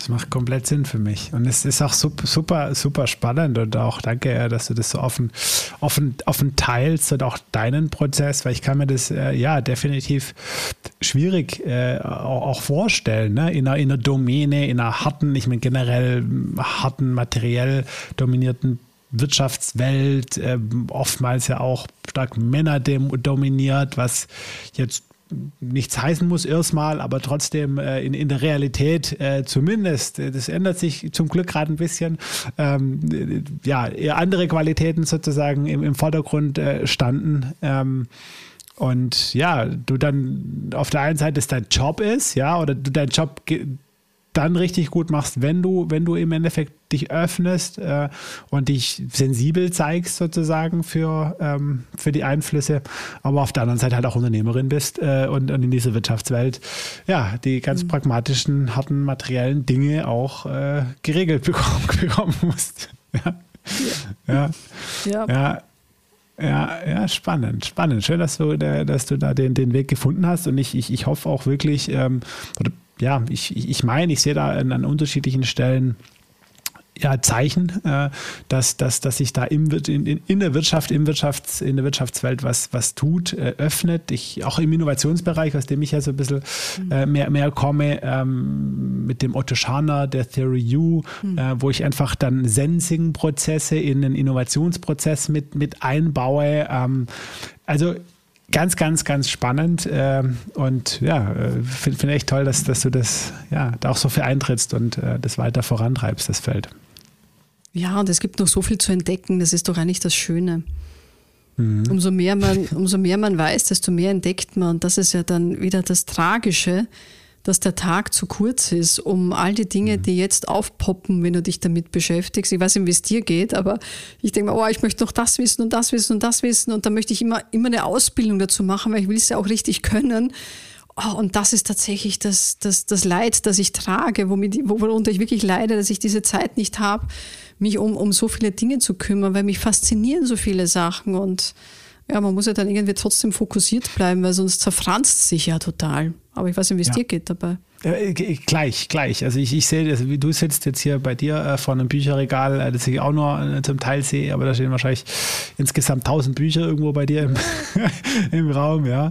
Äh, hier ist so ein kleiner Teil. Also komplett gleich und ich kann das nicht verstehen, weil äh, ähnlich wie du es in der Schule bei dir beschrieben hast, äh, mich hat damals, sag ich mal, Lernen oder Wissen oder so weiter in, in keinster Weise irgendwo interessiert. Ne? Also das war nicht, ich war da nicht wissbegierig, ich bin da in keine Themen rein. Mich hat Sport interessiert ne? und irgendwann habe ich Mädels interessiert und oh. solche Themen halt, ja, und, und, Spaß haben und Party machen, was auch immer. Ne? Das sind so, äh, das sind, sind die Dinge, ja. Und ähm, in, in, inzwischen ist es, ja, weiß ich nicht, ähm, woran das liegt, das konnte ich noch nicht. Also vielleicht liegt es einfach am Alter und an der Erfahrung und so weiter und so fort. Aber so wie du es beschreibst, ne, dieses oh, spannend und, und mhm. es ist ja heutzutage, ne, ist so einfach in Themen einzutauchen, ne, in der mhm. Oberfläche, übers Internet, über ein YouTube-Video, dann ein Podcast, einen TED-Talk, äh, dann das Buch dazu, Audio. Das, so einfach, also alle Informationen und Wissen des Welt sind ja at your fingertips sozusagen mhm. ähm,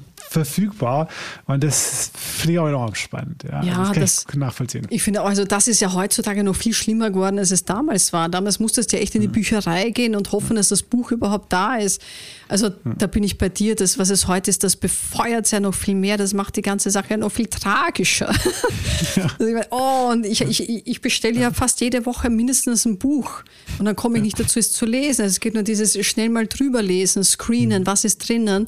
Und was ich jetzt schon mache, ist, dass ich ähm, ja jeden Tag äh, brav Rad fahre in der Früh, um mich sportlich fit zu halten. Und ich lese bzw. höre ein Hörbuch in der Zeit, mhm. damit ich nicht eine Stunde nur unnötig, zeitverschwendend. Ich bewege zwar meinen Körper, aber ich kann die Zeit ja noch nutzen. Also was wir ja tun, das, das, das hat ja Horks auch schon mal gesagt, was wir erleben, ist schon seit langer Zeit, seit es das Internet gibt, ist diese wahnsinnige Zeitverdichtung. Und da bin ich so dankbar, dass ich vor dem Internet meine Kindheit hatte, dass ich wirklich Zeit hatte, mich mit Regenwürmern, Spinnen und Schnecken zu beschäftigen und mhm. nicht mit dem Smartphone, mein, mein, Leben in Smartphone aufsaugen zu lassen. Mhm. Das sehe ich wirklich auch bei mir jetzt als eine Tragik und ich komme nicht los davon, weil ich wirklich die Angst habe, dieses FOMO, Fear of Missing Out, ich verpasse was, wenn es pingelt, ich muss sofort ran, es tut was mhm. mit mir. Wir sind ja konditionierte Pavlovsche Hundchen mittlerweile mhm. geworden. Das sehe ich als eine Dramatik, aber wir wollen ja nicht in die Dramatik gehen. Ja. Aber das, was toll finde, um wieder zurückzukommen, diese vielen, vielen Impulse, die kommen. Und ich habe mir von dir jetzt auch ein paar Podcasts angehört und es war so inspirativ wieder, dass ich hergehe und permanent mitschreiben muss, weil ich, boah, es befeuert mich schon wieder und ich kriege schon wieder eine Idee. Ja, und eigentlich muss man heutzutage mehr darauf achten, wie kann ich meine mhm. Ideen, wie, das ist ja wirklich wie laufende Hengste, gut trainierte, ne, die im Zaum zu halten, sagen, rennt nicht alle davon, irgendwo müssen wir mal da bleiben und gemeinsam in eine Richtung galoppieren. Ja. Weil mein Problem ist wirklich, dass ich so ein Weiterbildungsjunkie bin und permanent wohin gehe, aber gar nicht mehr die Zeit habe, es zu verarbeiten und dann zu internalisieren und sagen, was tue ich mhm. denn jetzt eigentlich damit? Ja. Ja. Und das finde ich schon nochmal dramatisch und das ist das, was mich selbst an mir stört. Ähm, aber was soll ich machen? Ne? Das Angebot ist vielleicht nur jetzt da, ne? da muss ich es jetzt nutzen. Also ich nutze gerne Chancen, wenn sie da sind und sage nicht, vielleicht kommt es ja, ja, wieder. Ja, ist, mhm. ist, ein, ist, ein, sehr guter Punkt, aber ich glaube, da liegt auch ein, ähm, ein, ein ganz tief zugrunde liegendes Muster, äh, Muster darunter. Das ist zumindest meine These. Ähm, der, das grundlegende Paradigma, ähm, wie unsere Wirtschaft funktioniert, ähm, und die letztendlich dann ja natürlich auch vieles beeinflusst, ne? unsere Gesellschaft, unsere Bildung und so weiter und so fort, ähm, ist gerade äh, sich aufgrund der Digitalisierung äh, zu ändern. Und zwar grundlegend zu ändern. Und, und zwar vom Knapp, von Knappheit ne? zum, zum Überfluss. Mhm. Und ich glaube, das ist, also zumindest in meinem Verständnis, äh, ist das, ist das ein Effekt ähm, von dem, oder ist das die Ursache von dem Effekt, den du gerade, äh, du gerade beschrieben hast. Ähm, wir leben zunehmend in einer Welt des Überflusses. Es geht nicht mehr darum, Knappheit, also knappe Güter, Ressourcen zu sammeln, zu bekommen, ne? irgendwie das tolle Wissen an der Elite-Uni mhm. oder das Buch aus der Bib, das irgendwie nur da zur Verfügung ist oder den, den Mentor, von dem ich lernen kann. Ja? Äh, das ist im Überfluss eigentlich da. Und weil es digitalisiert wird, auch demokratisiert da. Das heißt, jeder kann sich das fast leisten. Ja, so, es ist, es ist kein knappes Gut mehr. Und das führt dazu, dass wir nicht mehr ja, knappe Ressourcen erlangen müssen und dadurch dann Wertschöpfung generieren, sondern eben eher mit diesem Überfluss klarkommen. Und das mhm. Problem, das du gerade beschrieben hast, was mache ich denn damit? Was mache ich? Und ne, viel mehr. Und mhm. da kommen wir wieder zu einem ganz spannenden Punkt. Und ich glaube, da, da kommen wir auch wieder äh, zusammen. Und da interessiert mich so ein bisschen meine, äh, deine Meinung auch dazu. Ähm, da wird es dann plötzlich wichtig, woran ich mich oder wo ich mich orientiere. Wo nehme ich jetzt die Information her, was ich tun soll? Welche Informationen ich kommunizieren soll, welche Ausbildung, welchen Zielen ich hinterherlaufen soll. Und ich glaube, da gibt es eigentlich nur eine Stelle, an der ich suchen muss oder kann eigentlich, um da eine gute Antwort zu finden. Ja? Und das ist in mir selber. Mhm. Ja? Und da sind wir wieder, finde ich, bei einem Thema, ja, wo, wo, du auch vorher schon schön beschrieben hast, beziehungsweise wo du ja auch unterwegs bist, viel äh, in der Intuition, ja, bei dir selber. Und ja, ich weiß nicht. Wie, wie, wie, siehst du das? Ist, das? ist das jetzt so, mit der Digitalisierung treibt die uns auch mehr in uns oder gibt uns die Möglichkeit, sage ich mal so, hm. oder fordert uns auf, uns mehr mit uns selber zu beschäftigen? Ich glaube, das ist was, was, was sich ergibt. Ich glaube nicht, dass die Digitalisierung was tut. Das ist ja so wie, gegen, mhm. wie Trend und Gegentrend ein Stück weit. Mhm. Die Digitalisierung treibt uns dahin, dass wir ganz viel wahrnehmen wollen. Ich fand das schön, was du jetzt so als Hypothese formuliert hast und ich würde es ergänzen, also überhaupt nicht widersprechen, ich würde es absolut ergänzen, also bin voll bei dir. Das, was sie aus meiner, meiner Wahrnehmung, kann ich ja mhm. nur sagen, tut. Äh, und die ist ja nur subjektiv. dieses, die Digitalisierung führt uns auch ein Stück weit in eine Oberflächlichkeit, die mhm. möglicherweise manchen Menschen dann zu oberflächlich wird, dass man wieder sagt, okay, und was heißt das jetzt, dieses die Suche nach innen gehen?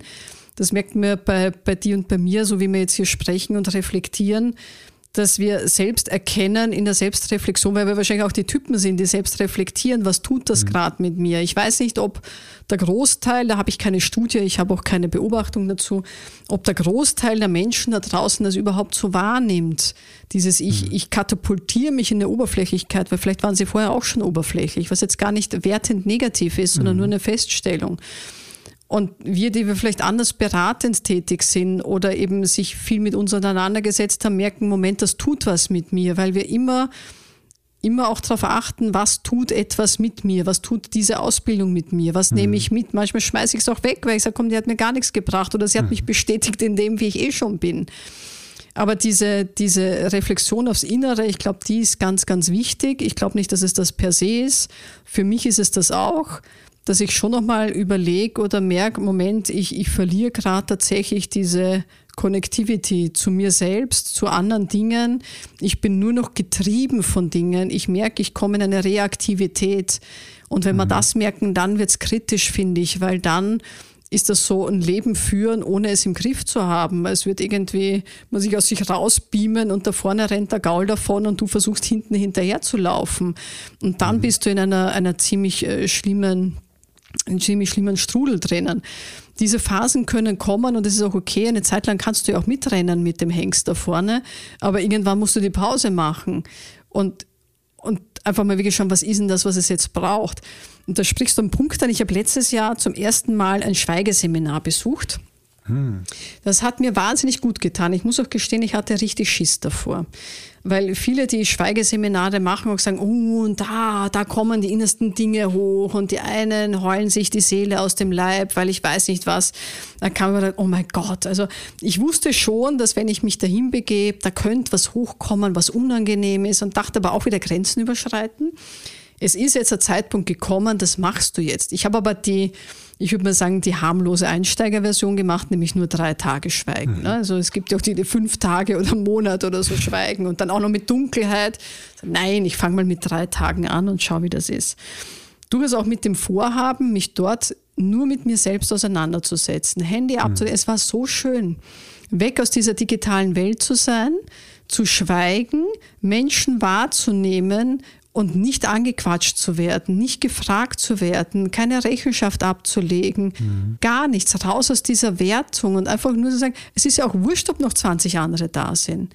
Mhm. Ich bin da, die sind auch da und sich nur auf mich einlassen. Und das war eine meiner schönsten Erfahrungen, die ich gemacht habe. Das kann ich echt jedem empfehlen, in ein Schweigeseminar zu gehen, einfach mal die Goschen halten, wie man in Wien sagen und wirklich nur mal schauen, was tut's mir, wie fühle ich mich dann eigentlich an? Und ich habe dann in den, in den Pausen zwischen den Meditationen ich habe so, klein, so ein Aufstellungsset, ich habe so ein kleines Miniset mitgenommen mit so kleinen Figuren unterschiedlichster Art, unterschiedlichster Farben und dann nehme ich noch andere Elemente. Ich habe am Zimmer eine Aufstellung gemacht über drei Tage. Und einfach alles, was an inneren Bildern in diesen Meditationen, da war ich ja im Kopf frei. Und dann habe ich einfach geschaut, so, es war so ein buddhistisches äh, Meditationsseminar.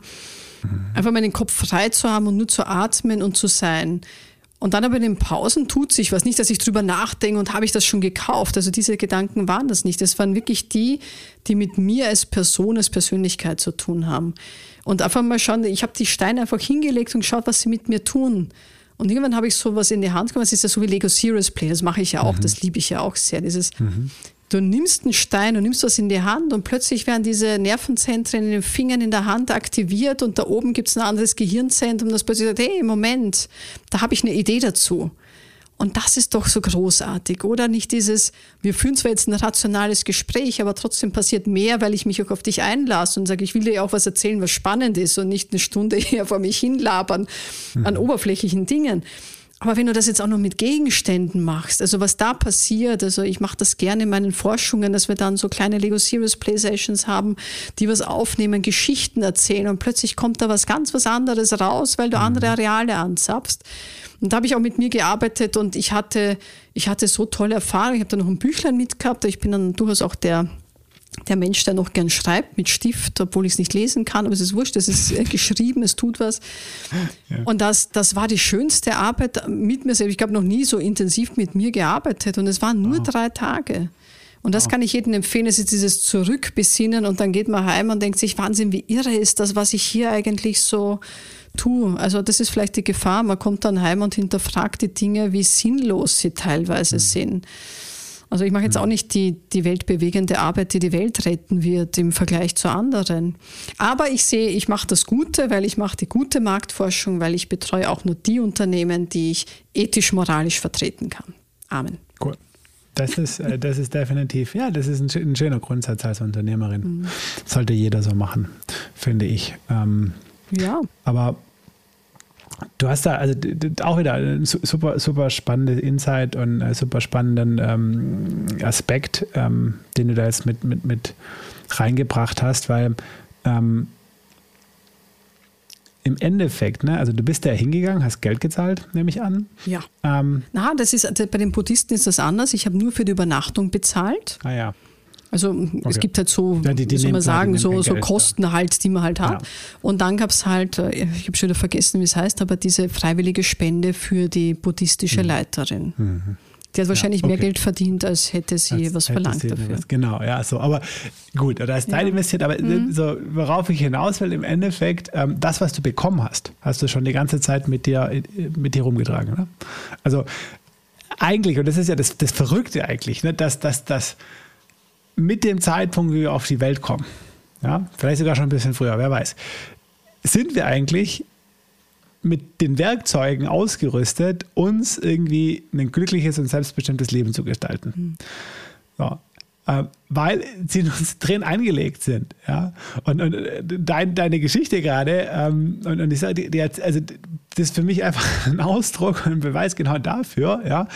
Das Einzige, was du gebraucht hast oder was man dir geben musste oder dir selber gegeben hast, ist eben den Raum, ja, um Zugang dazu zu bekommen. Ja? Und mehr hat es nicht gebraucht. Es hat keinen super Motivationsguru oder weiß der Henker-Experten oder 500 Bücher und Meinungen und Empfehlungen und Ratgeber gebraucht, ja, äh, dass du was Wesentliches für dich mit rausgenommen hast, ja, das hast, das hast du ja selber gemacht. Hm. Ja, ja und es ist, glaube ich, wir lernen ja auch durch Beobachtung und ja. also du sprichst jetzt gerade gegen die ganzen Ratgeber, die werde ich jetzt hassen, Johannes.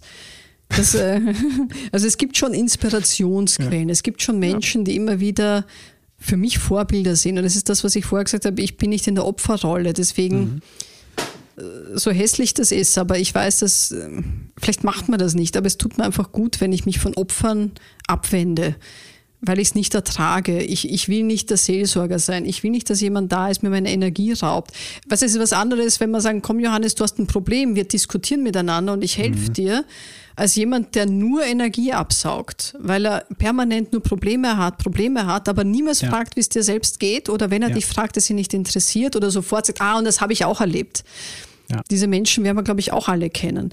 Und die, die sich jetzt ertappen, dass es so ist, äh, so, so sind, versucht doch selbst mal mit der anderen zuzuhören. Und das ist das, was wir verlernt haben, dieses Zuhören und Miteinander. Und wenn wir das wieder lernen, dann, dann kommen wir auch in diese Selbstwahrnehmung rein, raus aus einer Opferhaltung möglicherweise und sagen, okay, wo sind denn die, die mir zeigen, wie Lösungen gehen? Weil es gibt immer Lösungen. Und das habe ich von meinem Vater gelernt, obwohl ich auch sagen muss, das habe ich jetzt erst sehr spät erkannt, äh, was für eine tolle äh, Qualität er hat. Früher habe ich mir gedacht, dem Mann ist alles egal. Aber mein Vater ist einer, der hat nie gesagt, also der hat nie geflucht. Also wenn wir zur Hand gewerkt haben, ne? wir haben Häuser mhm. umgebaut und so. Und dann haben wir irgendwo was verschnitten. Der hat nie geflucht, während wir geflucht haben ohne Ende und was das für ein Dreck ist und überhaupt. Der hat Moment, dann machen wir es halt nochmal. Mhm. Und das habe ich viel später erst erkannt, dass er eigentlich immer ein wahnsinnig lösungs-, also er lebt noch, ein wahnsinnig lösungsorientierter Mensch ist und war und eigentlich auch immer gelächelt, meine, na komm, dann machen wir es halt anders. Mhm. Und dass das so eine wahnsinnig tolle Eigenschaft ist, die er da hat, wo, wo ich meine, offensichtlich habe ich es irgendwo unterbewusst mitgenommen, aber es wird mir jetzt so bewusst, dass mhm. er was in sich trägt, das wahnsinnig mächtig ist, weil er mhm. damit einfach diesen Wind aus den Segeln nimmt und, und einfach tut. Ja, er ist jetzt mhm. nicht, er ist jetzt nicht der super Tatenteil, er sagt, ja, so raus und wir kämpfen, aber er ist so einer, der, Weißt du, so dieses, äh, ich glaube, so wie man es eben in diesen Motivationsseminaren und so lernt, dieses irgendwie dem, dem, dem Wind keinen Widerstand zu geben. Aber trotzdem ist er kein verweichlichter Mann oder einer, wo er sagt, wow, was ist denn das für ein Typ? Mhm. Mein Vater ist ein gestandenes Mannsbild, wie man so schön sagt.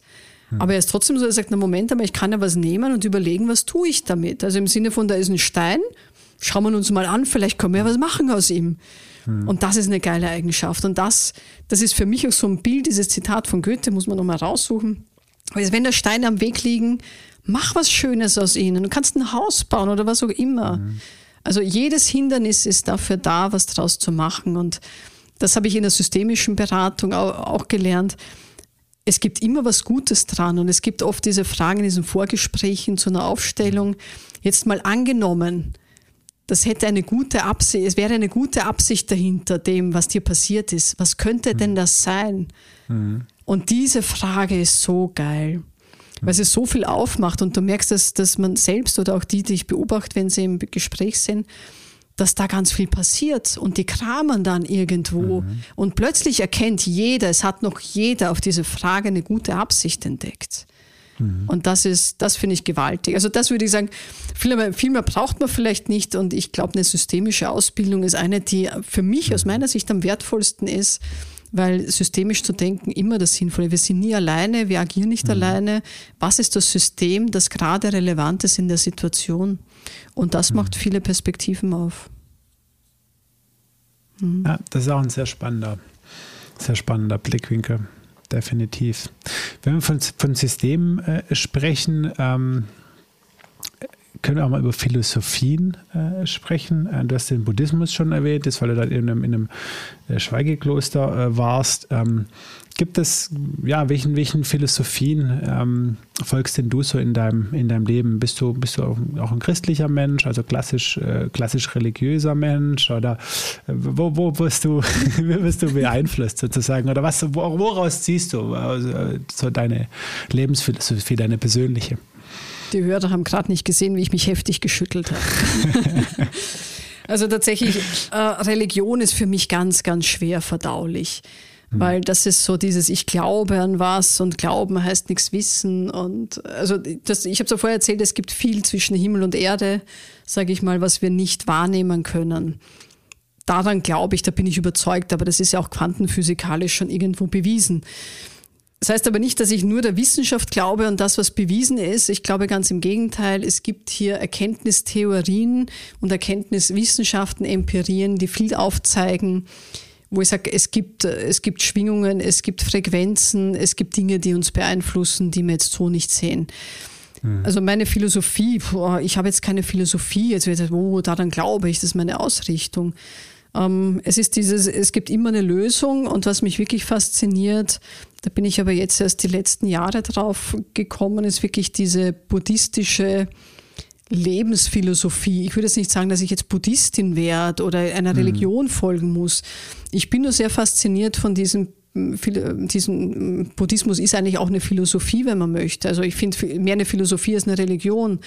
Dieses, wie wir miteinander umgehen und nämlich auch mit uns selbst umgehen, diese Achtsamkeit, die Meditationen, die Stille, das finde ich wirklich sehr, sehr großartig und äh, das ist tatsächlich was, womit ich mich jetzt gern noch viel intensiver auseinandersetzen möchte.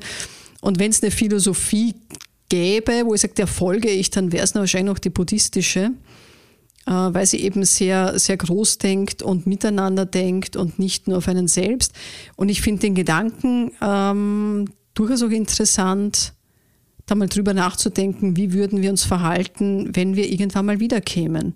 Und da mhm. meine ich nicht dieses, ich verhalte mich, heute feiere ich Party, weil es ist eh wurscht und ich komme eh irgendwann mal wieder, also Tod ist egal, sondern eher aus der anderen Sicht heraus. Also auch das habe ich letztens mit wem besprochen, das fand ich ganz interessant nämlich eher dieses, wie würden wir mit diesem Planeten umgehen? Weil es gibt ja, mhm. ich habe jetzt keine Kinder, deswegen könnte es mir ja wirklich egal sein, hinter mir die Sintflut. Mhm. Ne? Wir zerstören den Planeten, ist doch egal. Also ich werde es noch mhm. überleben, dass hier die mhm. Planet schön ist und ich auf Urlaub fahren kann.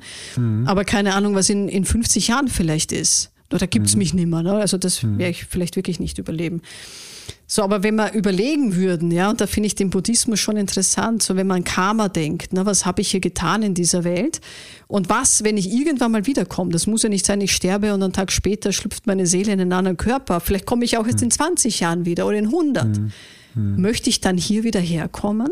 Und ich mhm. glaube, mit dem Gedanken würden wir heute ganz anders leben und also nicht nur leben im Sinne von Party machen, ich würde ganz anders leben und sagen, ich würde den, den, den Planeten und das wir hier haben ganz anders schützen und, und heute anders agieren, damit es eigentlich besser wird und nicht schlechter. Mhm. Und die Philosophie finde ich viel interessanter. Vielleicht ist es auch blöd, weil dann bin, ist vorbei und ich komme nicht wieder, dann habe ich nichts davon gehabt. Ich weiß es ja nicht. Ich glaube schon dran, dass dass wir nicht das eine Leben haben. Ja, also das ist jetzt nicht Philosophie, das ist jetzt tatsächlich Glaube. Ich glaube auch daran, dass es, dass es noch anders, anderswo Leben gibt. Es kann nicht sein, dass das alles war. Und mhm. ich finde das ja auch faszinierend, wie Natur funktioniert, diese Logiken, wie Dinge zusammengehören. Also lass dich da mal drauf ein. Also ich stelle ja oft so, so dumme Fragen wie kleine Kinder. Was machen Bienen, also was machen Bienen in der Nacht, wissen wir, aber wo schläft denn der Vogel, wenn es regnet? Oder was macht denn der? Wie geht der um, wenn es da Gewitter gibt? Ja. ja da gibt es so süße Kinderbücher, wo solche Fragen beantwortet werden. Und ich mache äh, meine Frau, die Ariane, immer verrückt damit, weil ich der mir solche Fragen stelle und sage, du, das weiß ich doch nicht. Ja? Und, und das sind Dinge, wo ich glaube, dass das Universum oder was auch immer es ist, ich glaube nicht an Gott, ich glaube nicht an irgendeine schöpfende Kraft, das halte ich für schwachsinnig, äh, ganz ehrlich. Ich glaube aber, dass es hier irgendeine höhere Logik gibt, ein Universum, dass es Kräfte gibt, die interagieren, die eine Logik zustande gebracht haben, dass wir hier als Menschen existieren, dass es die Tiere gibt, die Umwelt gibt, die Natur gibt. Es gibt tolle Bücher, die sagen, Bäume kommunizieren miteinander. Hm. Das hört sich komisch an, aber das ist Natur, das ist Wissenschaft und das ist faszinierend. Und da, da sich, also es wäre wieder so ein Feld, wo ich gerne mehr Zeit hätte, mich hineinzuleben. Aber allein, dass ich es wahrnehme, dass es so ist, dass da andere Dinge gibt, die Einflüsse haben und auf die wir Einfluss haben, das wahrzunehmen. Das ist meine Philosophie vielleicht, dieses, ähm, Evie Jane auch das sagt, alles ist miteinander verbunden und, und auch sich so zu verhalten und so zu leben, mhm. das versuche ich immer mehr. Ich bin jetzt kein Gutmensch, ganz im Gegenteil. Ich mache auch Dinge, die dem Planeten schaden, aber ich achte schon darauf, dass ich Dinge bewusst mache, dass ich Dinge in meinem Leben verändere und eben für, für mich und andere jetzt nicht total schädlich agiere. Also das ist mir wichtig, das ist meine Philosophie vielleicht. Schön. Das ist, das ist wirklich, das ist wirklich schön. Ähm, ich glaube ja, ich glaube ja, dass das alles, was du gerade auf, aufgezählt hast, Gott ist. Ähm, äh, äh tatsächlich. Also dieses Synonym oder der Begriff Gott äh, das repliziert. Und ich meine sogar, und das ist, äh, aber das müssen wir wahrscheinlich an einer anderen Stelle auch mal äh, dann, dann, vertiefen, ähm, wenn man die Bibel liest und wenn man sich mit Religionen beschäftigt, dass man dann, und da ist gerade natürlich deine Kompetenz als Semiotikerin vielleicht ganz, ganz spannend, äh, äh, wenn, man dann diesen ganzen Bullshit und so weiter irgendwie weglässt, ähm, ja. Ja, äh, und dann versucht auf den Kern zu kommen, ähm, meine ich, ja, dass, äh, dass, dass das im Endeffekt die Quintessenz mehr oder weniger das ist, was, was, was, was du dann gesagt hast. Ähm, ja, keine Ahnung, äh, finde ich auf jeden Fall sehr, sehr spannend, ähm, äh, das ganze Thema und auch schön, dass ähm, du äh, da so eine tolle Einstellung zu hast, wie ich finde, ähm, und einfach ja in diese, diese Mission, äh, diese Mission hast. Hm, Charlotte, ich, ich würde gern ähm, Zeit mit dir verbringen. ich, würde gerne, ich, ich, würde gerne, ich würde gerne zwei, zwei Tage äh, in, in deinem Leben, in deinem Leben, zwei Tage mit äh, Charlotte Hager und zwar einen, äh, einen Tag, ähm, so, so den perfekten Arbeitstag würde ich, würde ich gerne mit, mal mit dir verbringen. Also wirklich von irgendwie, wann stehst du auf, was machst du als erstes, was, was, wie, wie geht es dann weiter und wie endet er? Ähm, und, und in, im Anschluss dann gerne noch irgendwie so einen perfekten Freizeittag, wo Arbeit mhm. keine Rolle spielt. Mhm. Mhm. Ja, okay, das können wir ja planen.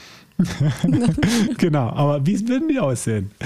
Oh, wie, würden, wie würden die aussehen? Okay, was ist perfekt? So, da haben ja. wir wieder Wortklauberei, aber so ein gut. Na, häng dich nicht voll auf. Sag einfach mal so was, wie, wie, wie, sich, wie, es kommt. Wie er für dich jetzt, sich jetzt im Moment was jetzt im Moment meine Arbeit, ich finde meine Arbeitstage jetzt, wie sie sich gestaltet haben, durch Covid beeinflusst. Mhm. Sehr schön, muss ich sagen.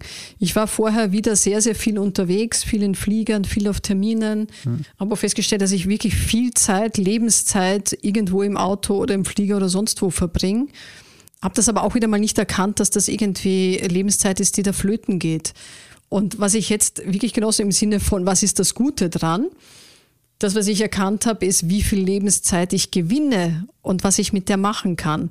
Und ich habe es vorher schon gesagt, was bei mir neu im Leben sich etabliert hat, so ich nicht um 9 Uhr einen Termin habe oder irgendwo in Präsenz sein mhm. muss, dass ich in der Früh jetzt jeden Tag eine Stunde am Fahrrad sitze. Mhm. Und äh, ich habe da jetzt rechts von mir, ich habe ich hab ein kleines Büro tatsächlich, ich glaube es sind 25 Quadratmeter habe da eine große Flügeltür von mir, wo ich in den, in den Garten und hinten auf die Berge sehen kann. Das ist ein schöner Ausblick. Dann habe ich hinter mir meine große Bibliothek, die tatsächlich nochmal um die Ecke geht. Ich habe eine winzig kleine Couch, wo ich dann Gedanken sortieren kann und ich habe mein Fahrrad hier in der Ecke im Bücherregal stehen. Also nicht im, aber vor. Auf der Walze. Das ist ein bisschen pervers, weil es ist ein echt geiles Mountainbike, das ich mir gekauft habe, aber ich war vielleicht fünfmal im Freien unterwegs. weil ich es wahnsinnig mühselig finde, mich anzuziehen mit Helm und keine Ahnung. Also da steht da auf der Walze und ähm, ich bin jetzt auch nicht die, die so Rituale hat, weil ich finde Rituale wieder so langweilig. Ne? Es ist wieder mhm. so das Leben in der geordnete Bahn und ich hasse geordnete Bahnen, ich liebe dann das Chaos. Aber das Fahrrad ist für mich sowas, dass ich mir überlege, ich sitze den ganzen Tag, was ich ja nie wollte. Mhm. mhm. Ich sitze den ganzen Tag davor und habe mich am Abend null bewegt. Und dann mhm. esse ich eigentlich auch ganz gern.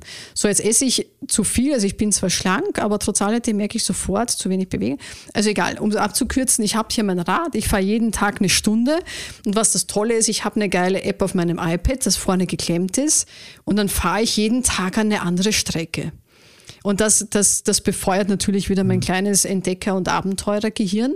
Also ich weiß die letzten zwei Tage äh, die Strecke auf den Ätna unterwegs und wow. heute war ich in Spanien. Ich habe vergessen, wie heißt, auf irgendeinem so Berg in Spanien bin ich gerade unterwegs. Ich kann es abbrechen, was ich im normalen Leben nicht kann. Ich kann es abbrechen und am nächsten Tag weiterfahren. Also das ist mein neues Ritual. Ich stehe um 7 Uhr auf, ich mache den Wecker, egal wie lange ich am Vortag wach war.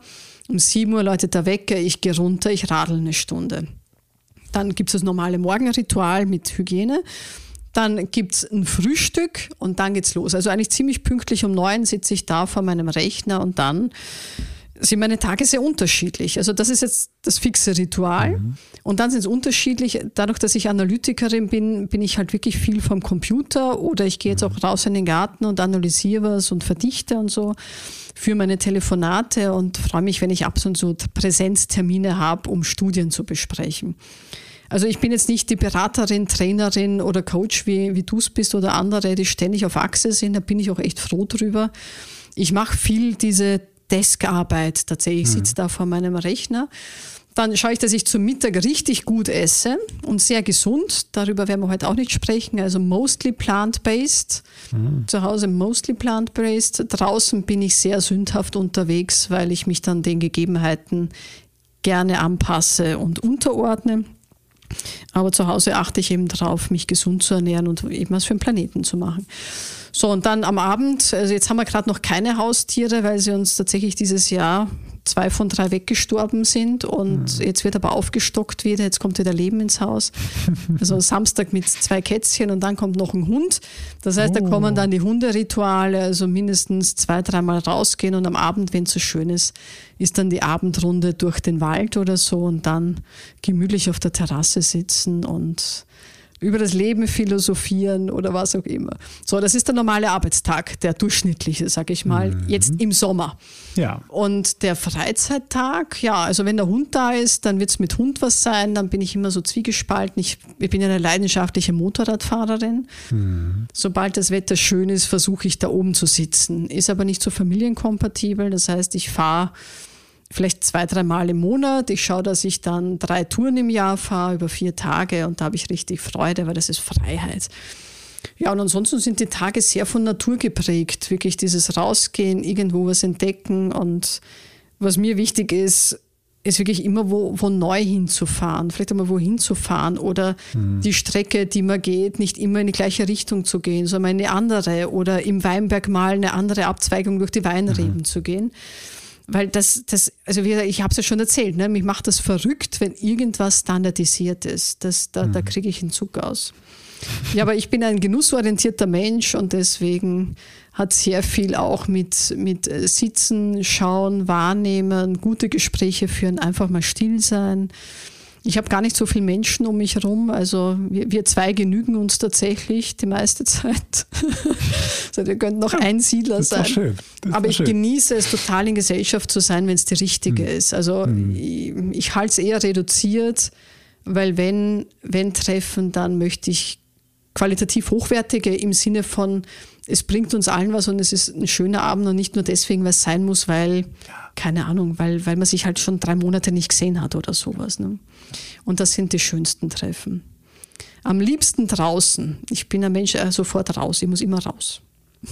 Schön, schön. Das können wir gerne gemeinsam probieren, Johannes. Ja, ja, ja, auf, auf jeden Fall. Ja. Also bin ich, äh, bin, ich, bin ich genauso unterwegs. Ähm, es, äh, Natur gibt einem unglaublich, unglaublich viel, finde ich auch. Mm. Ja, definitiv erdet ein gutes Gläschen Wein zwischendurch. Mm. Ja, ja, ja, ich merke schon, ich merke schon. Das wird, oder? Das wird, das war mal. Ja, irgendwo am Wasser, ich bin auch eine Wasserratte. Wenn ich nur Wasser esse, ich muss reingehen. Ne? Am Bodensee musste ich auch sofort rein bei 14 Grad. Egal wie kalt es ist, ich muss rein. Rein, ja. ja, deshalb ja. bin ich ja so großer Österreich-Fan äh, und, und Schweiz. Ne? Berge und Wasser, das ist einfach die perfekte ja, Kombination. Super. Ja. Ja. dann komm mal rüber. ja, ja, auf jeden Fall. Das, das machen wir ganz bald. Äh, Charlotte, Mensch, äh, das ist ein ganz tolles Gespräch. Ähm, hier würden wir jetzt auf deiner Terrasse sitzen mit einem Gläschen Wein, äh, würden wir bestimmt noch ein bisschen weitersprechen. Ähm, mhm. Jetzt äh, kommen wir langsam äh, zum Ende. Ähm, ich habe aber noch zwei Fragen für dich. Mhm. Und zwar, die stelle ich tatsächlich jeden Gästen. Ähm, das heißt, die regelmäßigen Hörer äh, wissen, wissen auf jeden Fall schon, was kommt. Die erste, eine einfachere Frage zum Einstieg, wobei bei dem Bücherregal weiß ich nicht, aber naja, ähm, wenn du so dein Leserleben zurückgehst, ähm, gibt es da ein, zwei Bücher, die dich besonders beeinflusst haben, so als Mensch, wo ich sage, boah, irgendwie dass ich die gelesen habe? Nein. Nein. Gut. Ähm, ich habe geahnt, dass die Frage kommt und ich habe wirklich ja. drüber nachgedacht. Ja. Und ähm, es ist tatsächlich ein Nein, weil ich kann es gar nicht auf, auf, auf ein Buch reduzieren. Mhm. Für mich sind es eher Autoren oder es sind Menschen, mhm. die, die mich beeinflusst haben, die dann vielleicht zufälligerweise auch ein Buch geschrieben mhm. haben. Okay. Und ich habe auch so ein bisschen nachgedacht, weil ich habe ja eben ein paar von deinen Podcast-Folgen gehört und man sagt, ah, die haben tolle Bücher, toll, toll. Mhm. Also würde ich wahrscheinlich auch den mhm. einen oder anderen aufzählen. Mhm. Mhm. Wenn ich aber so zurückdenke, was ist das, was mich geprägt hat, geprägt mhm. ist immer so übertrieben, oder? Das heißt ja, boah, wegen diesem Buch bin ich so geworden. Also das ja. würde ich jetzt nicht sagen.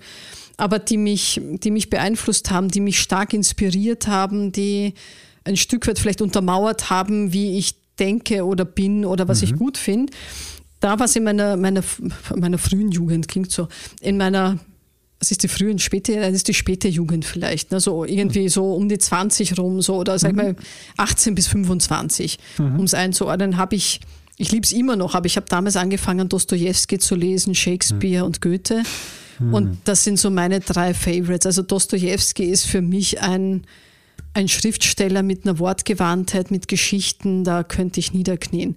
Teilweise so komplex, dass ich auch aussteige. Also tatsächlich ein paar Dinge, Schuld und Sühne, die musst du ein paar Mal lesen, dass du es behirnst. Aber es gibt diese kleinen, diese kleinen Geschichten von Dostoevsky und da, da, da kann ich eine empfehlen. Ich weiß nicht, ob andere auch so schwärmen dafür. Hm. Weiße Nächte. Ich weiß nicht, wie oft ich Weiße Nächte gelesen habe. Eine Liebesgeschichte. Unfassbar. Also Dostoevsky finde ich großartig. Ich liebe Shakespeare, der übrigens am gleichen Tag Geburtstag hat wie ich. Oh. Heißt es zumindest. Und mhm. Goethe mag ich, liebe Faust. Ich finde das einfach großartig, diese Geschichte. Und ja, und dann gibt es vielleicht noch einen Film. Ähm, mhm. Du fragst mich, aber ich, ich, ich habe auch darüber nachgedacht, weil das ist wirklich, es gibt einen Film, der der mich schwer beeindruckt hat. Ich habe ihn jetzt irgendwann mal angeschaut vor zwei, drei Jahren und habe gedacht, boah, also ich weiß gar nicht, was ich an ihm gut gefunden habe. Aber die Geschichte an sich von Jentl, von Barbara Streisand, hm. Kennst du vielleicht, ist auch schon alt, ne? ist so, da warst du noch ganz klein wahrscheinlich. Äh, Jentl, also da gab es jetzt, glaube ich, gar nicht das Buch. Das war so der große Traum von Barbara Streisand, diesen Film zu machen. Und der hat über zehn Jahre gebraucht, diesen Film zu produzieren, zu drehen. Die war mhm. Regisseurin, Produzentin und Hauptdarstellerin. Mhm. Für mich ist Barbara Streisand auch so eine Figur und Sängerin ist sie ja auch noch eine richtig mhm. gute. Mhm. Also das ist für mich eine Person, wo vor der ich wirklich Hochachtung habe. Also da kann, das kann man gut finden, was sie machen oder nicht.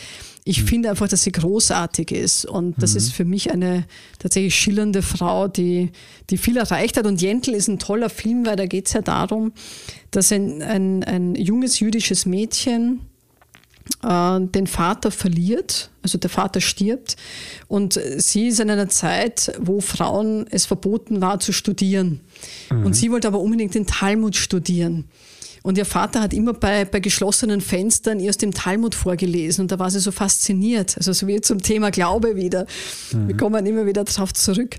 Und sie hat dann angefangen, den Talmud zu studieren und war da total, also zu heimlich zu studieren mhm. zu Hause, hinter verschlossenen Fenstern, bis er sich mhm. äh, sogar in, also als der Vater stirbt, äh, in einer Verzweiflung ist und dann eine, eine wirkliche Heldenreise beginnt.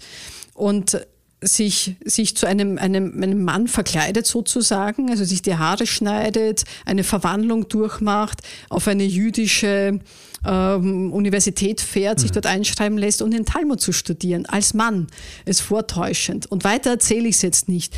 Die Geschichte hat so viel Kraft, da sind so viele so viele Untergeschichten und Botschaften drin in, mhm. in diesem Film, die mich, äh, kriege ich Gänsehaut, ähm, tatsächlich großartig sind. Also das hat mich tatsächlich sehr bewegt.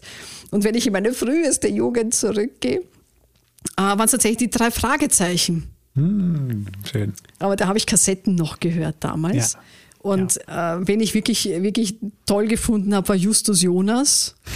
Und mein erstes Auto habe ich auch Justus genannt. äh, weil, also der Justus ist ja zwar der Dicke, aber den hat mir nicht gesehen im, Hör, im Hörspiel. Ja. Mir war das auch ja. egal, wie der aussieht. Ich fand seine Sprache so toll. Und das, was jetzt alles gemeinsam hat, was ich hier erzähle, mhm. ist, dass ich immer fasziniert war von dieser Sprachgewandtheit, von diesen mhm. Dinge in Metaphern ausdrücken, eben auch eigentlich wahrscheinlich schon sehr semiotisch gedacht. Ne? Dieses, da steckt so viel mehr drin in diesen Worten als das, was erzählt wird. Mhm. Da oben machen sich Bilder auf, Gefühle auf, du spürst was. Bei drei Fragezeichen vielleicht nicht unbedingt. Aber da war es wieder dieses, das sind die drei Jungs, die irgendwelche Fälle aufklären und Indizien sammeln, dann ist es ein bisschen witzig. Das waren so Dinge, die mich so in meiner Jugend beschäftigt haben.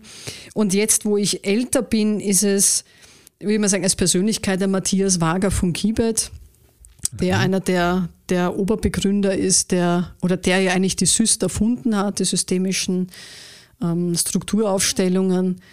Wahrscheinlich hat auch, es gibt schon Bücher, aber das sind Fachbücher. Mhm. Aber Matthias ist für mich ein unglaublich belesener, großartiger Mann, der aus Wittgenstein äh, rezitiert und das in Verbindung bringt mit ich weiß nicht was alles und hier eine geballte Ladung an Wissen reinkommt in deinen Schädel, dass du platzt. Also mhm. das sind die gehaltvollsten äh, Seminare immer. Also so würde ich sehen. Also sorry, ich habe keine Antwort auf deine Frage, welche Bücher. Für mich sind es Menschen, die Bücher geschrieben haben, sind Filme und Personen, die, die lehren. Also ja. Und wenn es Bücher sind, dann habe ich vielleicht doch noch zwei. Also ich habe ja doch noch weiter nachgedacht. Ähm, Rudi Keller Zeichentheorie. Klingt super, super spannend. Ne? Also für Nicht-Semiotik-Fans ist das, oh, mhm. aber Rudi Keller, äh, als ich mhm. Diplomarbeit geschrieben habe, kann ich mich erinnern, ich habe das auch über Silvester geschrieben. Ja. Silvester 1998, 99 oder so. Mhm. Und da war ich allein zu Hause, weil ich wollte diese Diplomarbeit schreiben und ich habe mich mit diesem Buch zu Hause eingesperrt. Und ich weiß, es haben die Silvesterknalle im Hintergrund, äh, haben schon geböllert und ich war versunken in dieses Buch. Also ich glaube, viele werden es nicht nachvollziehen können, aber wer sich mit Semiotik Basis auseinandersetzen möchte, sei herzlich eingeladen, Rudi Keller zu lesen. Mhm. Und das andere Buch ist tatsächlich ein buddhistisches ah, oder eines ja. die universellen Prinzipien buddhistischer Psychologie. Jack Cornfield, mhm. der hat ein paar Bücher geschrieben. Ganz schön gibt es auch als Hörbuch, ist Das Weise Herz. Mhm. Das finde ich sehr, sehr schön. Cool. So, dann hast du doch noch zwei Bücher gekriegt. Großartig, vielen Dank. Aber ich finde auch den, den, den, den Ansatz ähm, und den Gedanken, äh, dass man das nicht, ja, also dass man es eher an einer Person äh, festmacht ähm, und, und nehme ich definitiv äh, mit, ähm, weil letztendlich ein, auf ein Buch zu reduzieren ist oftmals einfach ja. knapp. Ja. Ja, kann ich dir geben als Erweiterung der Frage, aber sehr gut. Vielen Dank. Das ist, das ich sprenge Grenzen und Fragen. Ja, genau. Sprenge Grenzen und Fragen. Auf jeden Fall, ich habe noch eine für dich. Die darfst du gerne auch äh, sprengen in jeglicher Dimension, wenn du, wenn du magst. Ähm, Und zwar ähm, hättest du für Menschen, die jetzt aktuell vielleicht zuhören ähm, oder auch nicht generell, ähm, die in der Situation in ihrem Leben sind, wo sie einfach irgendwo nicht so happy sind, gerade mit ihrem Leben, aus was für Gründen auch immer. Ähm, eine Strategie, Strategien, Tipps, vielleicht auch aus eigener Erfahrung. Ähm, ja, wie man, wie man aus dem Loch, aus dem man, in dem man vielleicht sitzt, äh, rauskommen kann und irgendwie wieder hin, mehr zu einem glücklicheren oder einem selbstbestimmteren Leben. Hm. Hm. Also ob ich die große Tippgeberin für glückliches Leben bin. Ähm, ähm, aber das, das, was mir hilft oder mhm. geholfen mhm. hat äh, in solchen Situationen, ist den Kontakt zu Menschen zu suchen, die nicht in der gleichen Situation sind, sondern wo ich das Gefühl habe, da läuft es gerade richtig gut. Wir wenden uns ja in den Situationen gern von denen ab und sagen, boah, na, es, es widert uns ja richtig an, wenn jemand dann super erfolgreich ist und so. Ich finde es aber in der Situation vielleicht gerade toll, jetzt nicht als Opfer da reinzugehen, sondern eher zu sagen, du, wie, wie, wie, wie, wie, geht's dir, wie machst du das, wo holst du dir die Energie her? Ich würde Gespräche führen tatsächlich, weil was wir als Menschen gut können, ist einfach immer zu schauen, welchen Unterschied es macht. Und das, das ist auch so schön, was Matthias sagt. Ne? Das, es braucht immer einen Unterschied, der einen Unterschied macht. Mhm. Jetzt zu können, mir geht schlechter als anderen. Ja, aber was, was ist denn jetzt wirklich der Unterschied? Und vielleicht gibt es wen, denen es auch schlecht geht, aber dem geht es aus einem anderen Grund schlecht. Wir verharren ja oft in dieser, in dieser Situation, wenn es uns schlecht geht, das ist ja Flucht, Fluchtreflex, dieses Zurückziehen in die eigene kleine Welt und merken, es ist alles nur furchtbar und grauenhaft und trauen uns nicht mehr raus. Also da auch so seit dem Mut zu haben, rauszugehen, wachsam zu sein, schauen, was passiert denn da draußen eigentlich? Und äh, vielleicht diese Steinchen am Wege wahrnehmen, vielleicht sind es auch große Steine und zu überlegen, kann ich was draus machen? Muss ich wirklich den Weg gehen, wo der Stein liegt oder gibt es einen Weg abseits? Und das merkt man eben auch bei denen, die erfolgreich sind, auch bei Marken, sagen ja verdammt, jetzt haben die, du hast das erlebt bei Brewdog, mhm. ja, die auch erzählen, jetzt machen die ganzen Pubs zu. Ja, was machst du denn dann? Abwarten, bis es vorbei ist? Nein, den, den, den Vogel, den Vogel, den Vogel im Sand, den Kopf im Sand, den Kopf mhm. rausnehmen aus dem Sand und einfach mal mhm. schauen, links und rechts schauen. Ähm, das ist jetzt vielleicht irgendwie so eine obergescheite Antwort, äh, mit der man vielleicht nicht viel anfangen kann, aber so versuche ich immer zu sagen, okay, da ist jetzt ein Hindernis einfach mal einen Schritt zurückgehen. Und ich weiß, es ist schwierig, weil wenn es einem Kacke geht, dann sucht man irgendwie eine mhm. Lösung oder man ist im Fluchtmodus. Aber versuche in eine Metaperspektive zu gehen, es zu betrachten und wenn man selbst nicht kann, tatsächlich sich Hilfe zu holen mit einem Coach oder guten Freunden. Also Johannes, du, keine Ahnung, du weißt, wir haben letztens mhm. geredet, du hast gesagt, es war ein tolles mhm. Gespräch, aber das ist meine Situation, wie denkst du drüber? Mhm. Das sind wir auch nicht mehr gewohnt, weil es ja heißt, schwach zu sein. Mhm. Und ich glaube, das also das erkenne ich schon, dass ich oft überlege, okay, erzählst du jetzt, wie toll es dir geht oder kannst du der Person erzählen, dass es dir gerade nicht gut geht. Das ist, finde ich, schon eine Gratwanderung, wie du wahrgenommen wirst im Sinne von diesen Opfer, Opfer-Täter-Geschichte. Weil da draußen die, die erfolgreich sind, meistens auch so sind, wie ich es gesagt habe, die mögen dann diese Opfer nicht. Mhm. Ne? Ja. Und sobald du schwach bist, bist du eigentlich ein Stück weit Opfer, weil du bist ja angeschossen. Irgendwas ist passiert. Ne? Und bevor mhm. ich verblute, suche ich Hilfe. Mhm es geht auch nicht darum, rauszugehen und, und Bit zu stellen, sondern eher so, ich, ich suche einen Austausch suchen. Das wäre vielleicht so mein, mein Zugang. Und in eine gewisse Achtsamkeit zu gehen, sich mit sich selbst zu beschäftigen und zu schauen, wo ist denn jetzt meine Stärke oder auch einfach mal zu reflektieren, was ist es denn? Was, was macht mir Angst? Warum geht es mir eigentlich schlecht? Mhm. Alleine drüber nachzudenken, das habe ich auch gelernt in ein paar Therapiesitzungen, drüber nachzudenken und es zu verbalisieren, wie es mir gerade geht, hilft schon weiter. Mhm. Und ich sage Angst, Angst, Angst, sondern dieses, okay, wo ist das Gefühl, wo, wo spüre ich es, was tut es mit mir im Körper und plötzlich merkt man, es wird lockerer.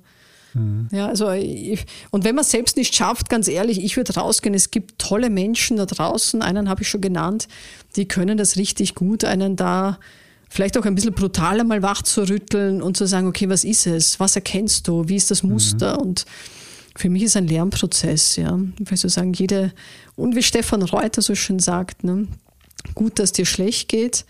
Äh, dann würde ich auch das Buch von Stefan vielleicht empfehlen oder vielleicht mhm. sogar Stefan Reuter empfehlen als ein Coach. Mhm. Denn ich glaube, der weiß, wie es geht, sich aus dem Dreck zu ziehen und einen echten Tiefschlag im Leben zu haben und das Leben umzumodeln. Und jetzt einfach wirklich einer der, der positivsten Menschen ist, die ich kenne, aber nicht äh, ein, ein vorgespielter, sondern es ist einfach so. Mhm. Ja. Also ich glaube, es ist schwer, die, die Antwort mhm. zu haben, weil jeder mhm. auch sehr individuell ist. Aber vielleicht gibt es ein paar Anhaltspunkte, die ich jetzt geben konnte. Definitiv. Vielen, vielen Dank dafür. Äh, nicht nur dafür, sondern auch für das ganze äh, und wunderbare Gespräch, äh, für deine Offenheit. Ähm, da war eine Menge mit drin. Für mich, für unsere Zuhörer, Zuhörerinnen, da bin ich mir ganz sicher.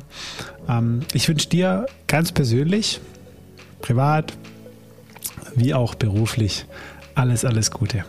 Vielen Dank, lieber Johannes, und dass du so viel aus mir rausgeholt hast. Aber du bist so ein sympathischer Kerl, dir erzähle ich alles. Und ich freue mich auf unsere zwei Tage in Real, wie auch immer wir die gestalten. Vielen Dank für dieses schöne Gespräch und ich freue mich, wenn es den anderen auch gefallen hat.